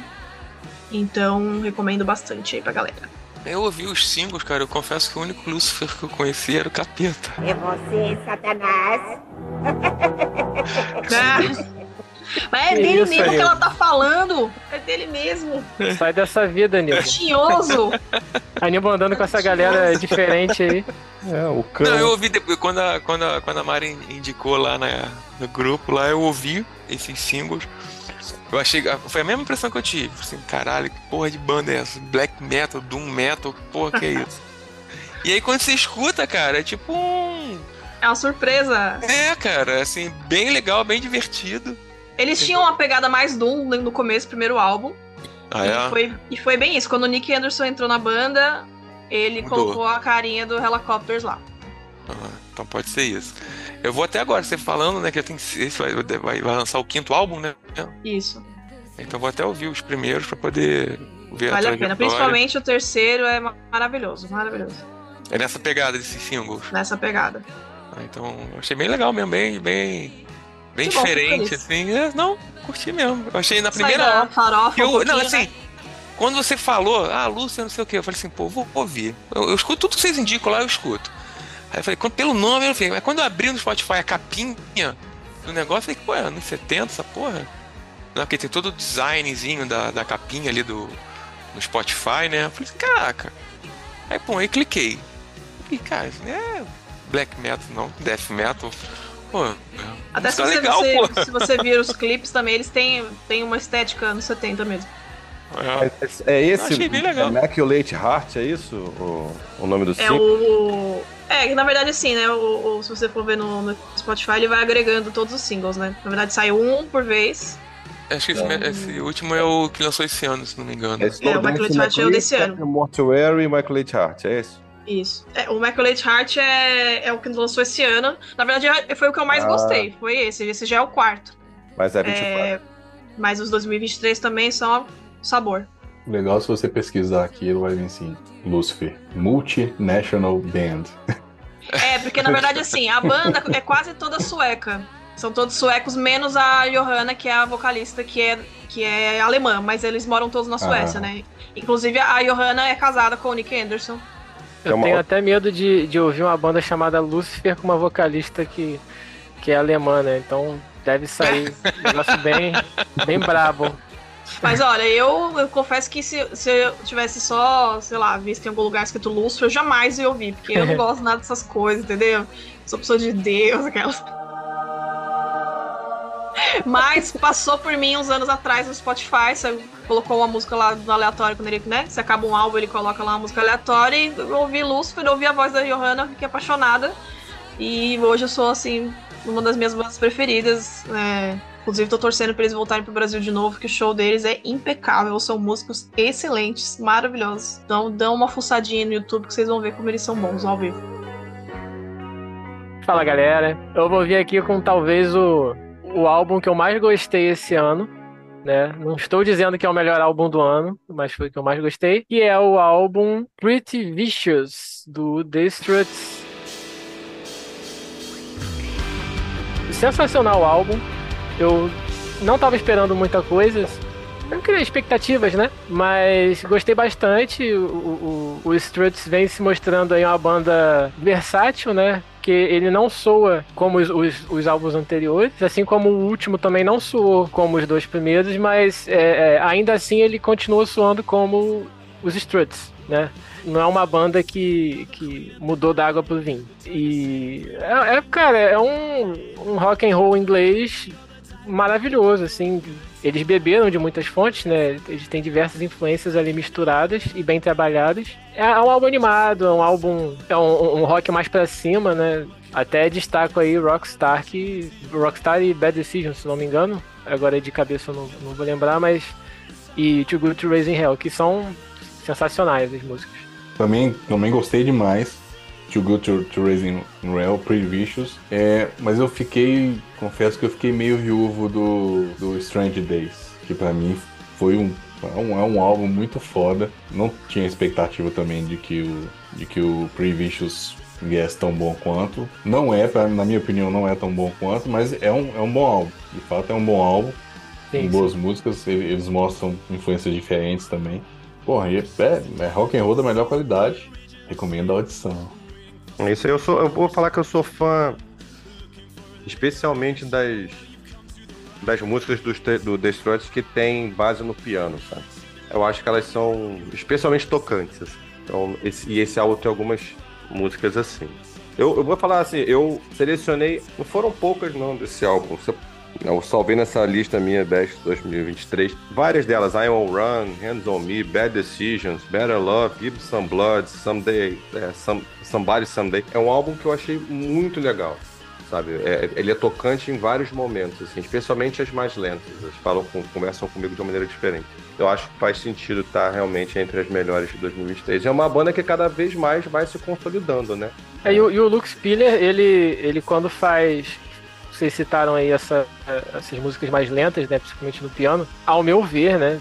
Tô dizendo que, que é tão descarado assim, mas ao meu ver, ele soa muito como o Fred Mercury no piano. E é uma referência clara para ele, né? Sim, sim. Ele é, ele é o Fred Mercury ali, né? Mistura de Fred Mercury com a Georgette. Mas. A Georgette. Quem seria? Ah, tá. Inclusive. É. Falar Georgette, eu falei, cai Georgette. Não, eu falei Georgette de propósito. Ah, tá. Mas porque ele fisicamente é ela, assim, igualzinho. Agora, e se raspar a cabeça, se botar um bigode, é o, é o Fred Mercury. Mas ele, os trejeitos dele em palco, principalmente no piano, lembra muito o, o, Fred Mercury, né? É, fora, enfim, os dois são ingleses, o sotaque e tudo mais vai, vai remetendo um ao outro. Eu já eu, eu, come, eu comecei a seguir a banda por causa de balada comecei a gostar, é, gostar também das músicas mais agitadas, mas as baladas sempre me, me chamam a atenção. Né? É, eles são muito bons em fazer isso. Agora, ele, ele ser fã do Fred Mercury, assim, não, não chega a surpreender ninguém. Porque o Fred, Fred Mercury no Reino Unido, é, se, se, a gente aqui no mundo reconhece Fred Mercury como um monstro, o Reino Unido é, é sacanagem, assim. É, é, muito, é muito forte. Né? Então não, não, chega a surpreender, não. Mas, é, mas é, são claras as influências de Queen na, na música do Struts. E especificamente nele, no vocalista. Ah! Fala galera. Chegamos, chegamos. Ponto, ó, o, o Pedro foi humilde, não quis dizer é, é o melhor álbum, na minha opinião, não. Eu vou falar do melhor álbum de 2023 agora. Hackney Diamonds, Rolling Stones.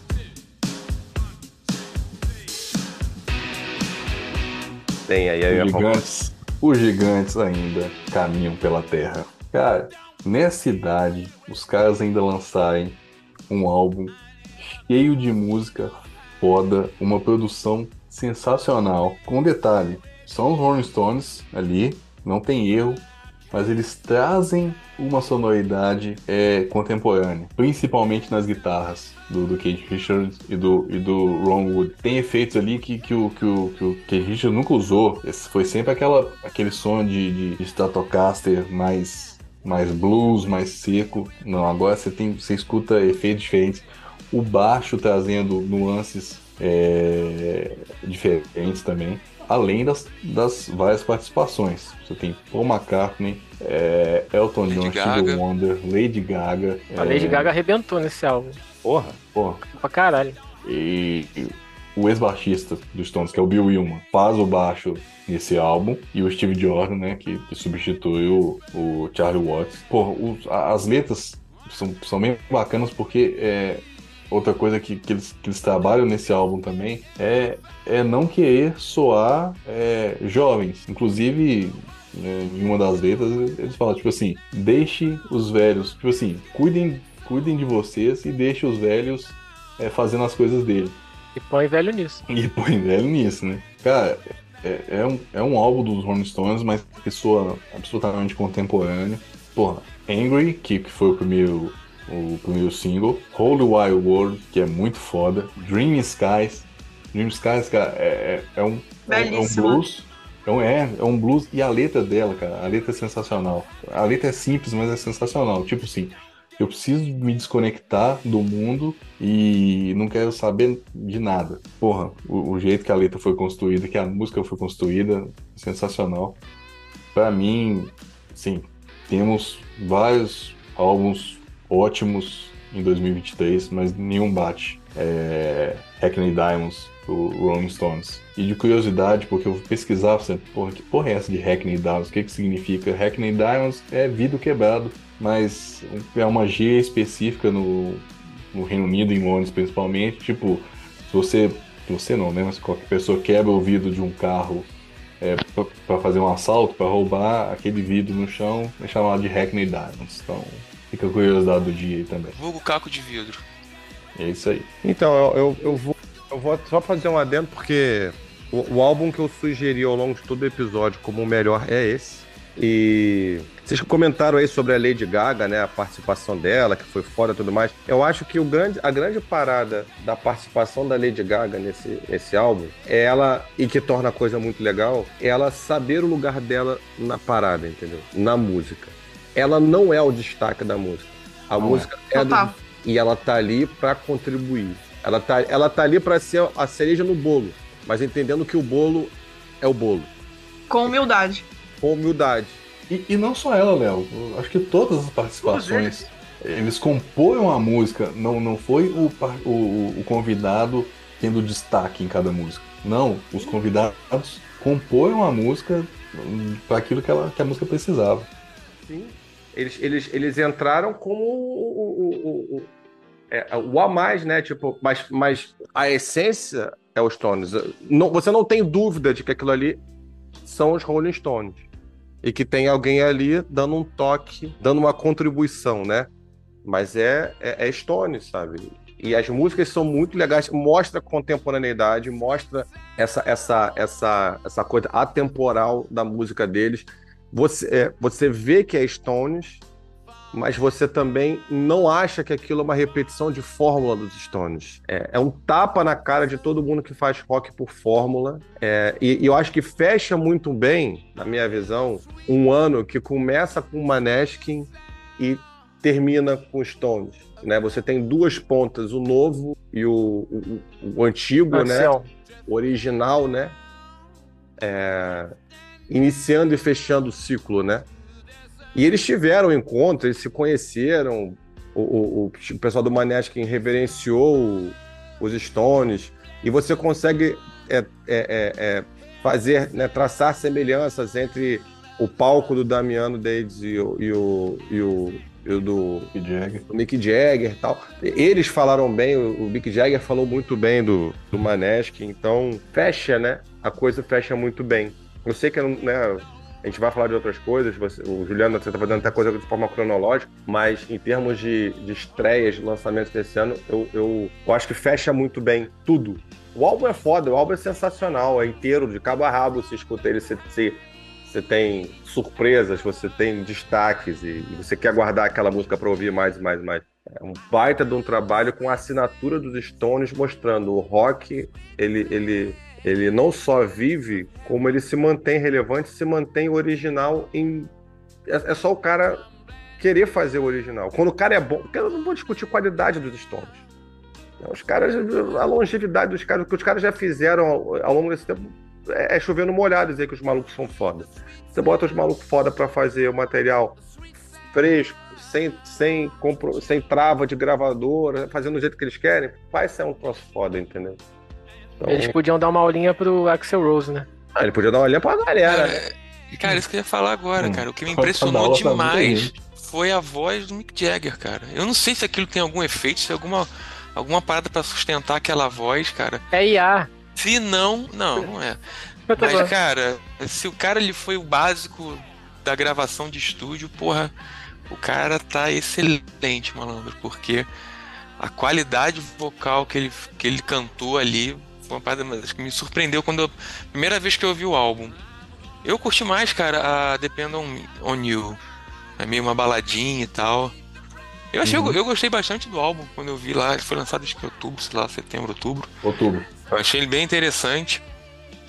É, E, e isso que me, que me deixou. me deixou impactado. Assim, Caramba, como é que um cara velho desse tá conseguindo cantar desse jeito, cara? Uma parada assim que, que, que surpreende muito, cara. E, assim, e, e ele tem a marca, né? Eu acho que o jeito dele cantar, acho que você, quando você escuta assim, você sabe, pô, isso aqui é Rolling Stones, cara. Sim. Eu gostei bastante do álbum. Entendeu? Tem uma pegada boa. Ele, eu só acho assim que eles entraram muito. Eles tentaram gravar, acho que um álbum. Não sei também, né? Tem essa coisa de produção e tudo mais. Mas você vê que as faixas é tudo ali também, né? Tipo, três minutos e pouco. Tem duas músicas ali com dois minutos. Tentando já embo- é, tentar pegar esse público de músicas curtas, cara. Mas Eu acho que assim, A estratégia de botar a Lady Gaga foi muito boa. Uma pela qualidade dela e outra para ampliar o público, porque muita gente começou a ouvir mais Rolling Stones por conta até dessa da, da música que ela fez com eles. Assim, não, tô, não tô falando, não tô criticando no sentido negativo, não. Acho que o cara tem que fazer isso mesmo, mano. O cara tá ali, o cara é músico, ele tem que vender a música dele.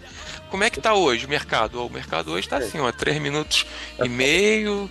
É só Entendeu? Vamos fazer o forma. Acabou fazendo aí uns anos atrás. Junto É, Era mais nova. Não, naturalmente. exatamente, cara. Sim, Mas não, vem cá, tá só um adendo. certíssimo. Tá só um certíssimo. adendo. O, o, o Rolling, assim, eu não conheço tanto da discografia deles. O Rolling Stones, pra mim, eles não têm o perfil de fazer música muito maior do que isso, não. Ou tem? Não, não, eles são bem Não, não, mas objetivos. É. É porque a gente associa muito esse lance de música curta com, com essa nova era aí da música, mas desde sempre essa galera já fazia música curta também. É, eu acho que é por aí mesmo. E é isso, acho que é um, um- um baita álbum pro, pro final desse ano, né, pra reta final do ano. E, e só reafirma quem eles são. E se eu, e se eu sou o, o Medina, faria de tudo pra esses malucos serem headliners do próximo Rock in Rio. Com certeza. Cara, mas tem essa. Sensacional. Tem essa fofoca aí, né? Então, Que ele tá tentando. Só uma curiosidade aqui rapidinho, tá, Aníbal? O Hackney Diamonds tem 48 minutos a duração do álbum. O Tattoo You, que tem Star Me Up, é, que é de 81, tem 44 minutos. É, Ou então seja, tá mais ou menos. Eles é. não estão seguindo a tendência, eles criaram Uhum. a tendência. Criaram. É, mas é uma tendência que hoje muita gente critica, né? Não, tô enchendo Tem o saco. músicas não- curtas. não é- Eu sei, eu tô não é brincando. tô- Mas eu falo Ah, assim, ele também lançou- As músicas, como o Pedro falou, não, não, não é da banda, não é uma característica da banda, músicas longas. Uhum. Sim, é, assim, você não vai ver também. Eu posso estar enganado, quem vai falar melhor disso pra, pra gente é o, é o próprio Júlio, que é o baita fã da banda. Mas não é uma banda que você vê. O, o- o os próprios guitarristas, você não vai ver longos solos, sabe? Você Sim, vai não, isso nunca Uhum. teve. Não Tem. tem, é. Mais básica mesmo, né? Ele faz os riffs marcantes, né? Ele não precisa ficar aquela virtuosidade do solo e tal. Não, Não isso vai sempre foi uma característica dele. Tem pra caralho de solo, nada disso. Ele vai- eles são bem básicos mesmo. assim. É isso. A média um deles é isso, 44, 48 minutos. É. Os álbuns dos principais. E só fazendo um, um adendo aqui, eles lançaram uma versão com as músicas ao vivo também. né? Acho que tem acho que umas sete músicas ao vivo. É a mesma coisa, Wrecking Diamond, só que Live Edition. Tem mais, é mesmo, Yeah, mesmo é álbum, isso. mais um pouquinho de Es- música lá. É, es- escutando esse ao vivo aí, você pode comprovar que a voz dele tá, tá de fato boa.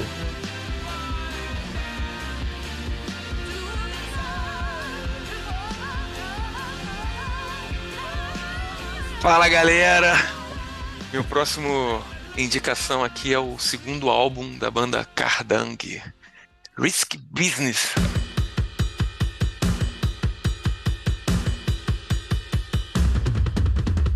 A banda norueguesa, o quinteto norueguês, está de volta. Eles lançaram um álbum ano passado, lançaram outro álbum esse ano. E eu espero que os caras continuem nessa pegada. Fazem um melodic de rock and roll, não seria nem um hard rock, não sei que pôr de definição, meio um blues rock com melódico. Cara, e eu acho sensacional, cara, assim, um álbum pra mim que igual o primeiro, lançado agora em outubro, mas igual o primeiro que, porra, me pegou de boa, entendeu? Foge um pouco dessa, dessa coisa, assim, às vezes que eu, tô, que eu escuto mais do, do hard rock e tudo mais. E eu recomendo demais, cara, quem gosta desse estilo, assim, meio blues, meio sound, meio um rock and roll mesmo. Tem um, é um álbum meio. Tem uma, uma, uma crítica que eu li que eles falam, que o cara fala, assim, um, um rock and roll mais atualizado, os caras não fazem muita. Não inventam muito a roda, entendeu? Mas consegue trazer um pouco de, de música boa pra atualidade que a gente tá, tá aí. Então eu recomendo pra vocês, quem, quem não ouviu ainda, que escutem o segundo álbum do Kardang, Risking Business. Bem É. interessante, com faixas, 40 e não sei quantos minutos lá, muito bom também. Espero que. 41. 41, isso. Muito interessante. É, não. Uma pegada, tá nessa, nessa música aí, nessa faixa aí de 3 minutos e pouco por música, entendeu? Fazendo um pouco o que o pessoal anda fazendo aí atualmente. Vale Eu- bem a pena, cara. Uma, uma pegada Eu que muito você boa. falou do Ain't Dead Yet, né? O É. Ain't Dead Yet, ano, ano passado, você bateu muito nessa tecla. Eu gostei do álbum, cara. O Risky Business eu não, não ouvi ainda não, mas bom, Vale a pena, cara. curti. O primeiro eu curti. O primeiro- a sua primeira indicação, né? Eu curti. É, a continuação até eu fiquei surpreso quando os caras lançaram. Falei, pô, lançaram em 2022, outro em 2023. E aí os caras falaram que estavam na pegada, começaram a fazer show e tudo mais, aí começaram a ter ideia, não sei o que, ah, vamos gravar logo. Aí nem era o plano deles inicial, e a gravadora aceitou, e aí e lançaram esse ano mesmo. Porque geralmente eles dão esse intervalo, né? Um ano e meio, dois anos, mas pegaram direto. Vamos lá. Fala galera. O meu quarto destaque de 2023 vai para Duff McKagan Lighthouse. Então, a palavra que melhor caracteriza esse álbum para mim é surpresa, tá? É uma grata surpresa, inclusive. Porque quando a gente ouve falar no álbum do Duff, a expectativa é sempre muito ligada ao punk rock, porque o, o Duff ele sempre foi o cara da veia punk mais saltada no Guns. E isso seguiu sendo meio que o centro da composição dele, do trabalho individual dele ao longo de todo o tempo, assim. Pelo menos até onde eu acompanhei, pelos caminhos que eu acompanhei. Mesmo quando ele fazia parcerias e participações assim com outros músicos, era essa veia punk que ele levava, que ele colocava na mesa, né, nos trabalhos que ele fazia. Mas Lighthouse ele me parece um exercício de desapego e experimentação muito forte, assim, porque é, ele explora outras vertentes musicais e faz isso muito bem. Eu cheguei para ouvir um álbum de punk e eu não escutei um álbum de punk. Ele explora elementos, muitos elementos acústicos, uma veia Southern que está presente em muitos momentos do álbum. E, e eu acho talvez que além dessa surpresa que é o álbum dele não ser um álbum de punk rock, é o contraste que o trabalho dele está fazendo com o que acontece no Guns hoje. Acho que isso também salta aos olhos na hora de você fazer essa avaliação. Você olha o que está saindo do Guns, você olha o que os músicos do Guns estão fazendo separado, isso grita muito na sua cabeça. Então, eu esperava ouvir uma coisa e ouvir outra, o que, o que eu ouvi me agradou muito.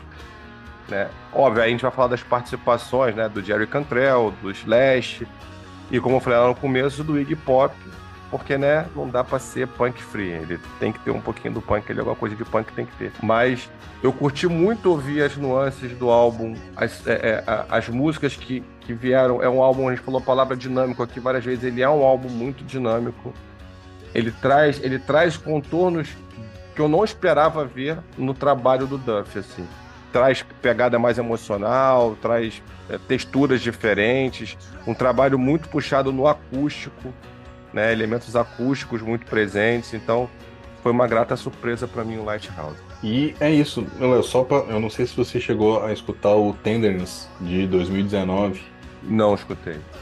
É onde essa tendência, Tenderness, tendência, nada a ver, é, no caso. Mas é onde, onde essa tendência começa. Ele, é, o Tenderness é, é, é isso, é um álbum basicamente acústico.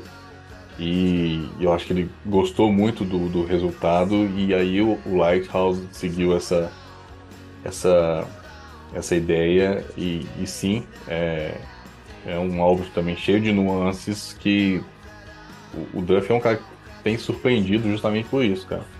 Muito versátil, tanto em termos de composição como, como na criação. Então, como você falou, ele, ele pode criar um, uma música punk rock pode criar uma, uma balada introspectiva ali no, no mesmo álbum e, e, não vai soar estranho. Sim. A, a, a, voz dele também é muito característica, então ele, ele não soa como, como nenhuma outra pessoa, nenhum outro vocalista, cantor. Então a característica dele é muito própria e, e essa identidade faz com que qualquer coisa que ele cria, que ele cria ali fique a cara do Duff.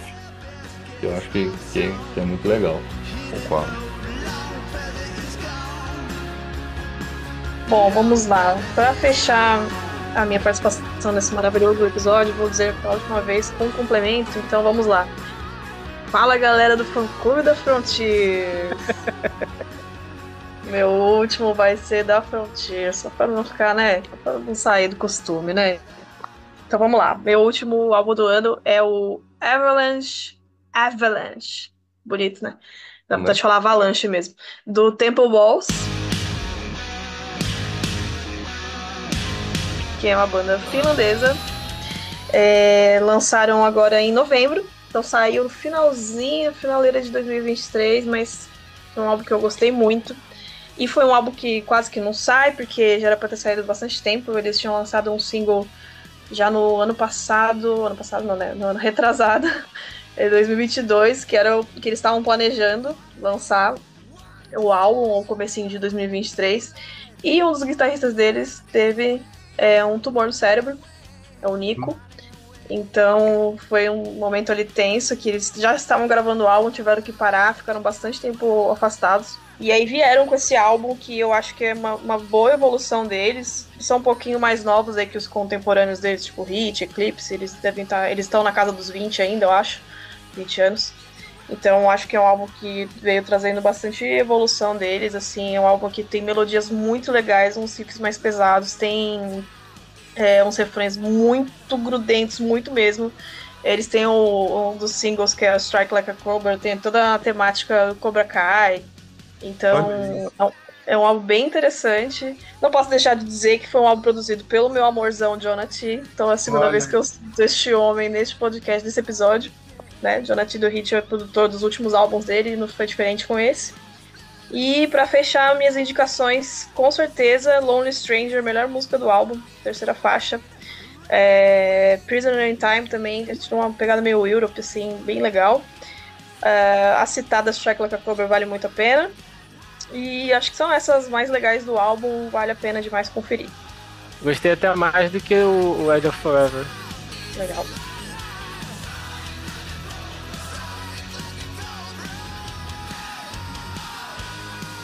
Bom, para fechar essa noite, fala galera. Eu vou de mais uma banda brasileira aqui hoje. Foi sem querer, mas eu acabei dosando demais bandas brasileiras, o que não é nenhum problema. É um, é um recomeço, né? É, um, é uma banda recomeçando, é o Igor Kill Talent, que tem uma carreira até internacional um pouco consolidada, né? E eles lançaram esse ano um EP, Call, Call Us By Her Name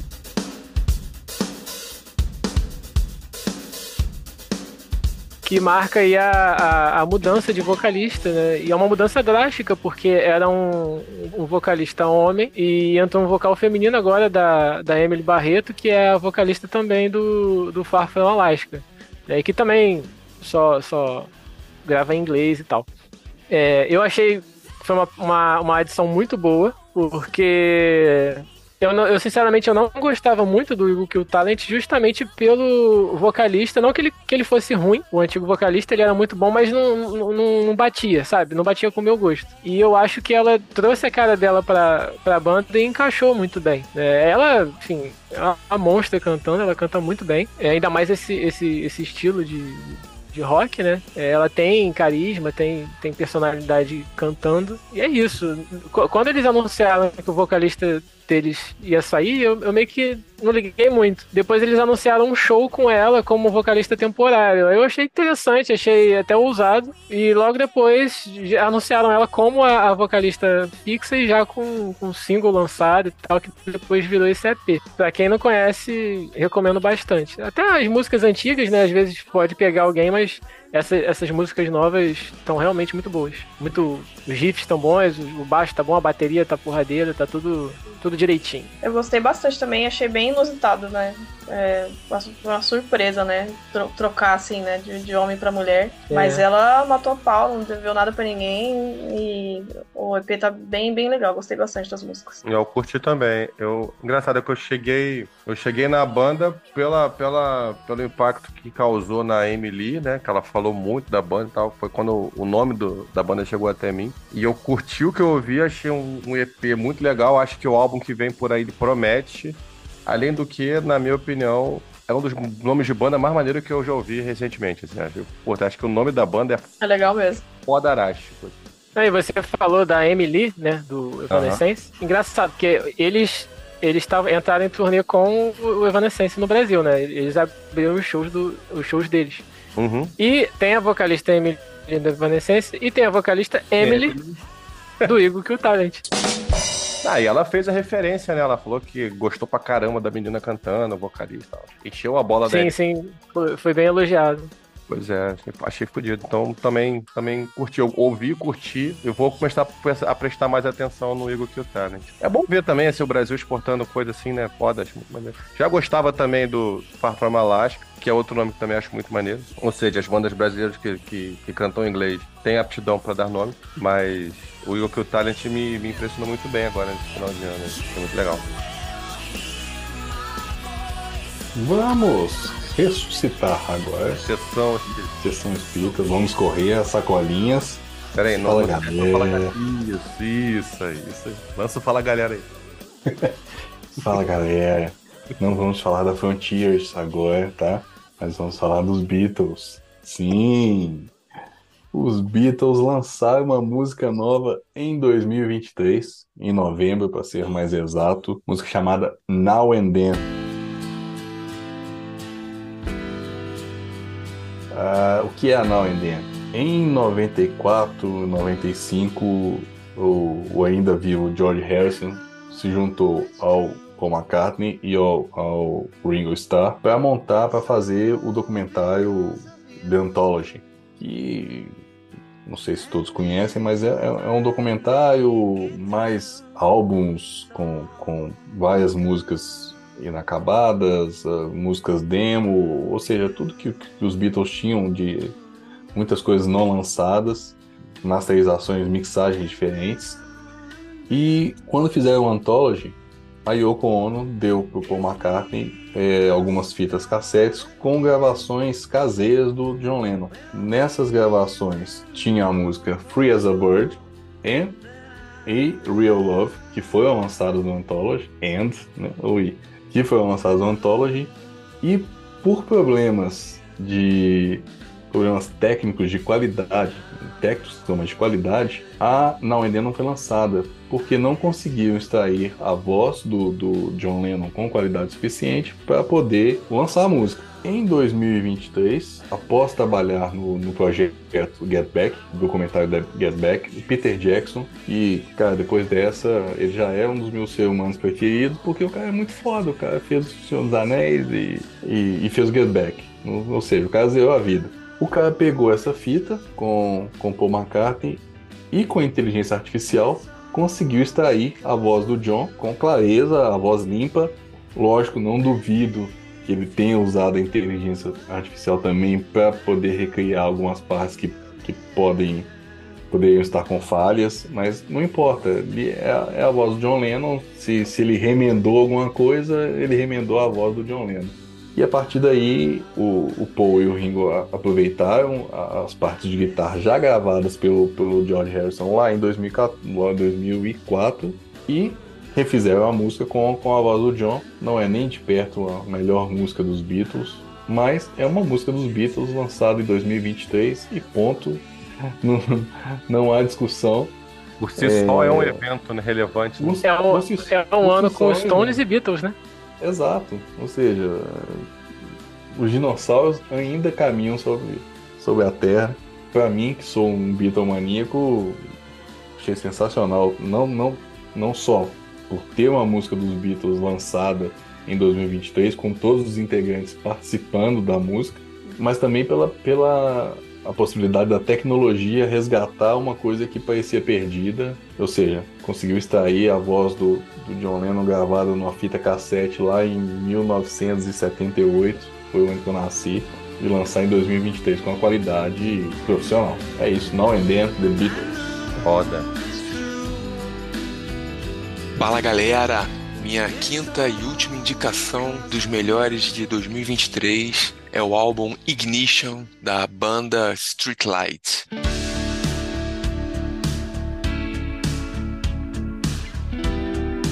É uma banda nova de 2021 e é curioso porque essa banda, o, vocalista o guitarrista, eles descobriram que o Journey estava gravando o último álbum e o Journey ele estava fazendo seleções de músicas, então eles estavam recebendo música das pessoas. O cara compunha uma música, fazia uma demo, mandava para eles. Se eles gostassem, eles iam pegar essa música e iam gravar para colocar no álbum deles. E aí eles mandaram uma música pro Journey. O cara conseguiu até conversar lá com, com o Pineda. Só que acabou que na seleção da música lá, na Overjoy, a música acabou não entrando. E aí os caras escreveram umas outras duas, três músicas, pô, curtiram, e aí resolveram fazer um álbum completo e começaram a procurar uma gravadora. E aí, como ele teve esse contato lá com Pineda, e na época, agora recente, né? O Journey tinha acabado de assinar o contrato com a Frontiers para lançar esse álbum, eles acabaram lançando pela Frontiers. Então, um dos. E, e outra coisa, é, independente de ser melhor ou não, porque não foi.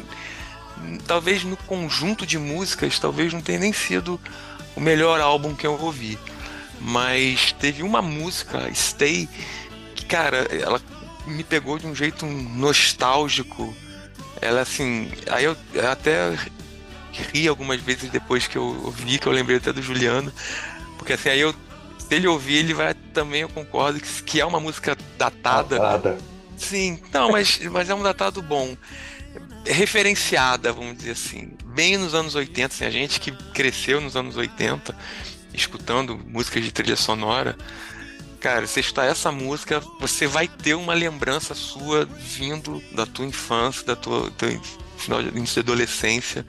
Cara, não tenha dúvida disso, assim. E acho que talvez por isso aí eu, eu fui gostando mais do álbum, escutando muito o álbum e se tornou para mim uma, um dos grandes álbuns lançados em, em 2023. É, ele pega a maioria das músicas, ela tem uma, não é uma parada pesada, não é um hard rock, entendeu? Ele tem mais uma parada mais melódica, assim, mais Fala, fala, uma- falar. mais calma. Não, tem, tem uma pegada, duas, Mais três músicas né? que é mais ao, ao R. É, Não, sim, sim, mas tem, porque até por conta dessa referência com o Journey, eles lançaram, eles mandaram duas músicas pro Journey, então eles tiveram que fazer umas músicas que fossem é, compatíveis com o que o Journey toca. E eles acabaram, como essas músicas não foram selecionadas para pro Journey gravar, eles acabaram gravando para eles. E mas essa música que eu gostei nem é nem é mais nesse, nem é nesse estilo. Mas assim, é mais, eu acho que pela, eu, eu acho que despertou uma parada nostálgica demais, entendeu? Então é isso foi fazendo com que eu tivesse vontade de ouvir o álbum. É uma banda sueca, Terra dos Queijos e, e Relógios, né? maravilhoso. Primeira vez banda sueca hoje, hein? Ah, é. Não, Ah, tá. É, vai vir mais ainda por aí. É, mas assim, é um álbum que eu recomendo, assim, até por essa pegada. Não é um álbum agitado, é um álbum de músicas tranquilas, entendeu? Pra, pra ouvir meio que apreciando a música, entendeu? Você não vai sair lá vidrado, caraca, não sei o que. Mas você vai, vai. É, uma música, é um álbum que dá, pô, meio que relaxa, assim, entendeu?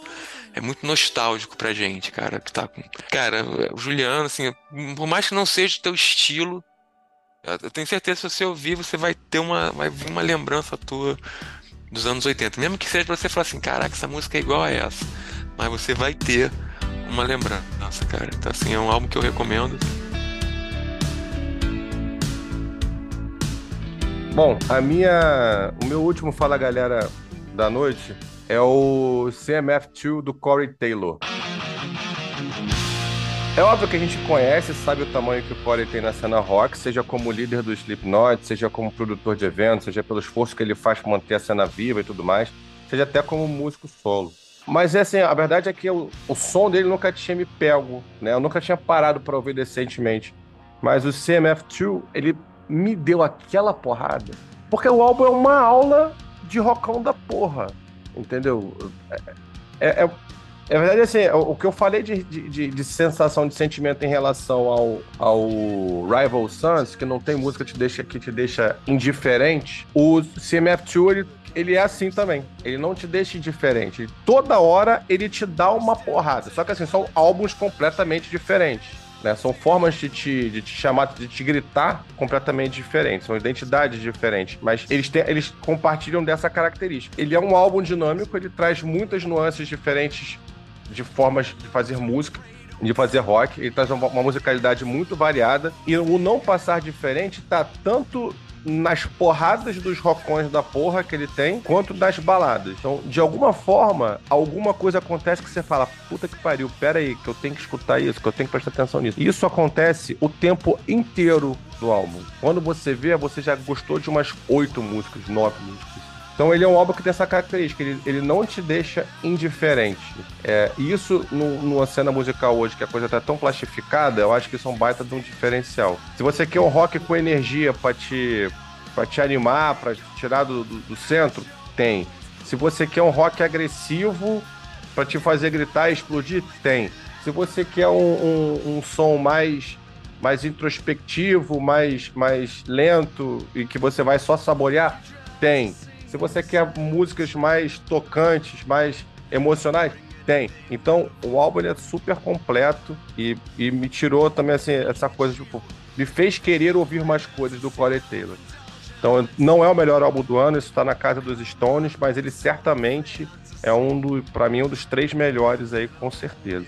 Cara, é um álbum que eu curti pra caraca também. E, cara, eu acho que uma, que um, uma característica do, do Corey Taylor que te faz prestar atenção em tudo, ou seja, no, no, no álbum todo, é que ele, ele é muito visceral. Muito. Você vê que, que ele, ele, entrega tudo em, em, cada música e aí você não consegue ficar indiferente. Sim. Você não consegue ficar indiferente à música porque, pô, você vê que o cara tá, tá se doando ali pra, pra, cada, pra cada música que ele canta. Então, é, é uma característica que eu acho, que eu acho muito bacana do, do Corey Taylor. É, além de, de, composição e, né, e de navegar tanto pô, nas músicas mais pesadas quanto, quanto nas baladas. Inclusive, seja de, de Slipknot, é, é, Stone Sour e, e, a própria carreira solo dele, eu acho que, que as baladas dele são, são as melhores. São. São ele, muito. Porra, ele é foda fazendo balada. Então. E, e é um cara que, assim como o Dave Grohl, ele é um cara que ele ele não trabalha de forma excludente dentro do espectro do rock.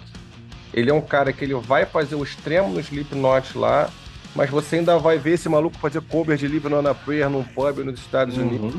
Ele vai fazer uma música com Stone Sour que é super tocante. Enfim, ele, ele, ele se permite passear por todo o espectro, seja compondo, seja absorvendo em termos de influência, né? E eu não, realmente, eu não sei porque que isso não me chamou atenção antes. Esse álbum, eu falei, cara, eu vou ver essa porra. E eu gostei pra caralho, achei um álbum muito, muito bom. Cara, Sunday Will Change Your Mind, cara, uma das melhores músicas do ano, cara. Acho que justamente por essa pegada, assim, vou escutando, a, a, acho que foi uma, trouxe uma nostalgia, cara. Que ela tem muitos elementos, assim, sei lá, das músicas dos anos 90, assim. E aí eu escutando, assim, eu falei assim, caraca. E ela distou um pouco do álbum, né? Sim.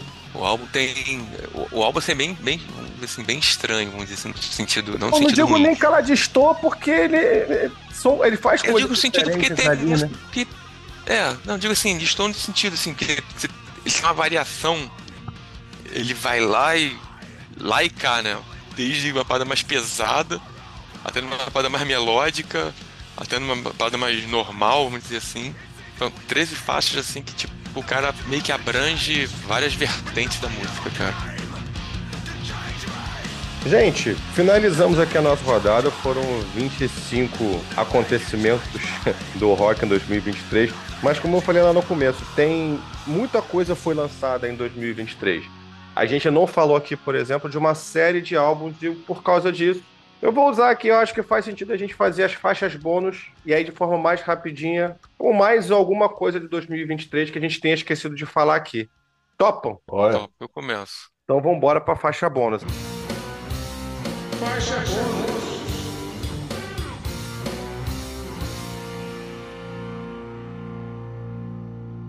Aníbal, já que você Sim. se candidatou, Nessa pegada, eu. Cara, a gente não citou aqui, mas é um álbum muito bom. O álbum novo do Extreme, Six.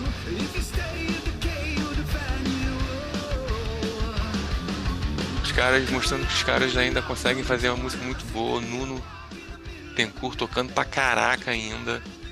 E, e assim, quem tiver a oportunidade de ver o clipe The Other Side of the Rainbow, cara, uma viagem. A música é muito legal e o clipe é muito, muito viagem, cara. É um álbum assim que a gente não, não tratou aqui, mas que vale muito a pena a audição, cara. Juliano. o meu destaque para 2023, que, que, que não entrou na minha lista, mas que, que vale muito a pena, é a turnê de Paul McCartney. Um senhor de 81 anos fazendo uma turnê de estádios no Brasil, cara, com um vigor, com, com a vontade, se entregando do mesmo jeito. Aí, Surpreendente claro, mesmo. vai ter gente, ah, mas a voz dele. O cara É. tem 81 anos, velho. o cara fez turnê a vida toda. O cara tem uma história que não é a voz dele falhar ali numa música ou outra. Detalhe, não tem playback. O cara não baixa o tom das músicas. São os mesmos tons de quando foram gravadas. Ele tá lá se expondo, fazendo. Sabe, sabe aquele critique? Pô, o Kiss botou playback, só qual banda botou playback. O McCartney não faz isso não, cara. 81 anos.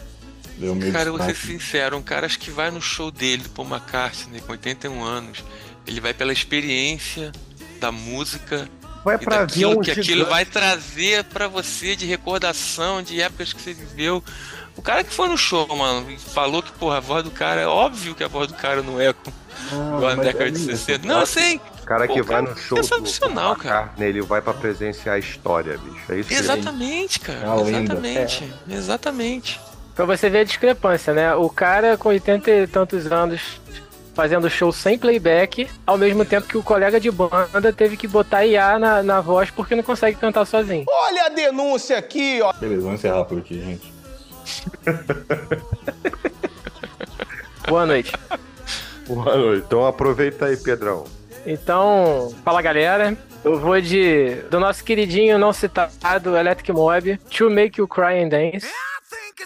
Um álbum um pouco mais diferente do primeiro, de Charge. Acho que até um pouco maior, se não me engano. Mas é, é, não necessariamente pior, né? É um álbum diferente, com, com várias músicas aí que vieram pra ficar aí, pelo menos pra mim, tipo Sun's Falling, It's Gonna Hurt, Four Letters, que é Bon Jovi purinho ali, Saddest Funk Ever, Love Cage, enfim, tem uma cacetada de, de, de música boa aí que o, com o Renan se esgoelando do jeito que a gente gosta. Qual é a gravadora? É, a críticas, é, a gravadora é. Ih, rapaz, deixa eu ver aqui. A tal de Frontiers Records. Que coisa, não? Eu acho que, comparando com o primeiro álbum, a gente tava até falando aqui em off, né? Ele, pro nível do Electric, do Electric Mob, ele tá mais a cara da Frontiers. Não que seja uma banda cara da Frontiers, mas ele, ele tá com uma, um- uma masterização mais Frontiers, vamos dizer assim. Mas é isso, é, é- é mais uma banda brasileira aqui, não intencionalmente que eu tô trazendo, e mais uma que canta em inglês e que vale a pena cair na playlist de vocês aí. Recomendo a audição. Vai lá, Mari, sua faixa bônus. Bom, eu vou falar de uma pessoa, que na verdade até já falei no começo, mas eu acho que é uma pessoa que foi- se destacou em 2023, que é o Alexander Strandel, que é o vocalista do Crown, vocalista do Art Nation, vocalista do Nitrate. Eu, ele lançou muita coisa esse ano, dessas bandas que eu acabei de falar, e coisas muito boas, então o Operation Phoenix do Crown, que foi meu preferido, é, lançou a- teve a volta do Art Nation, que tinha acabado, né? E agora voltou. Não era uma banda que nunca me chamou muita atenção, pra falar a verdade. Mas achei que o álbum que eles lançaram esse ano foi bem interessante. E lançou também o novo álbum do Nitrous, que achei bem legal também. Tem uns singles muito fortes, muito fortes, muito bem anos 80, bem pesadão de teclado, que eu gostei muito.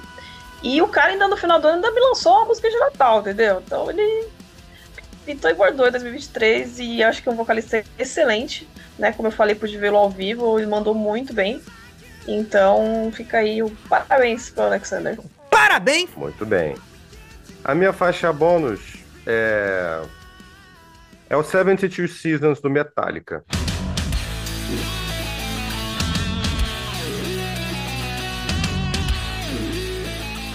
Olha aí, a Hitfield não falou do Metallica. Olha aí, tá vendo?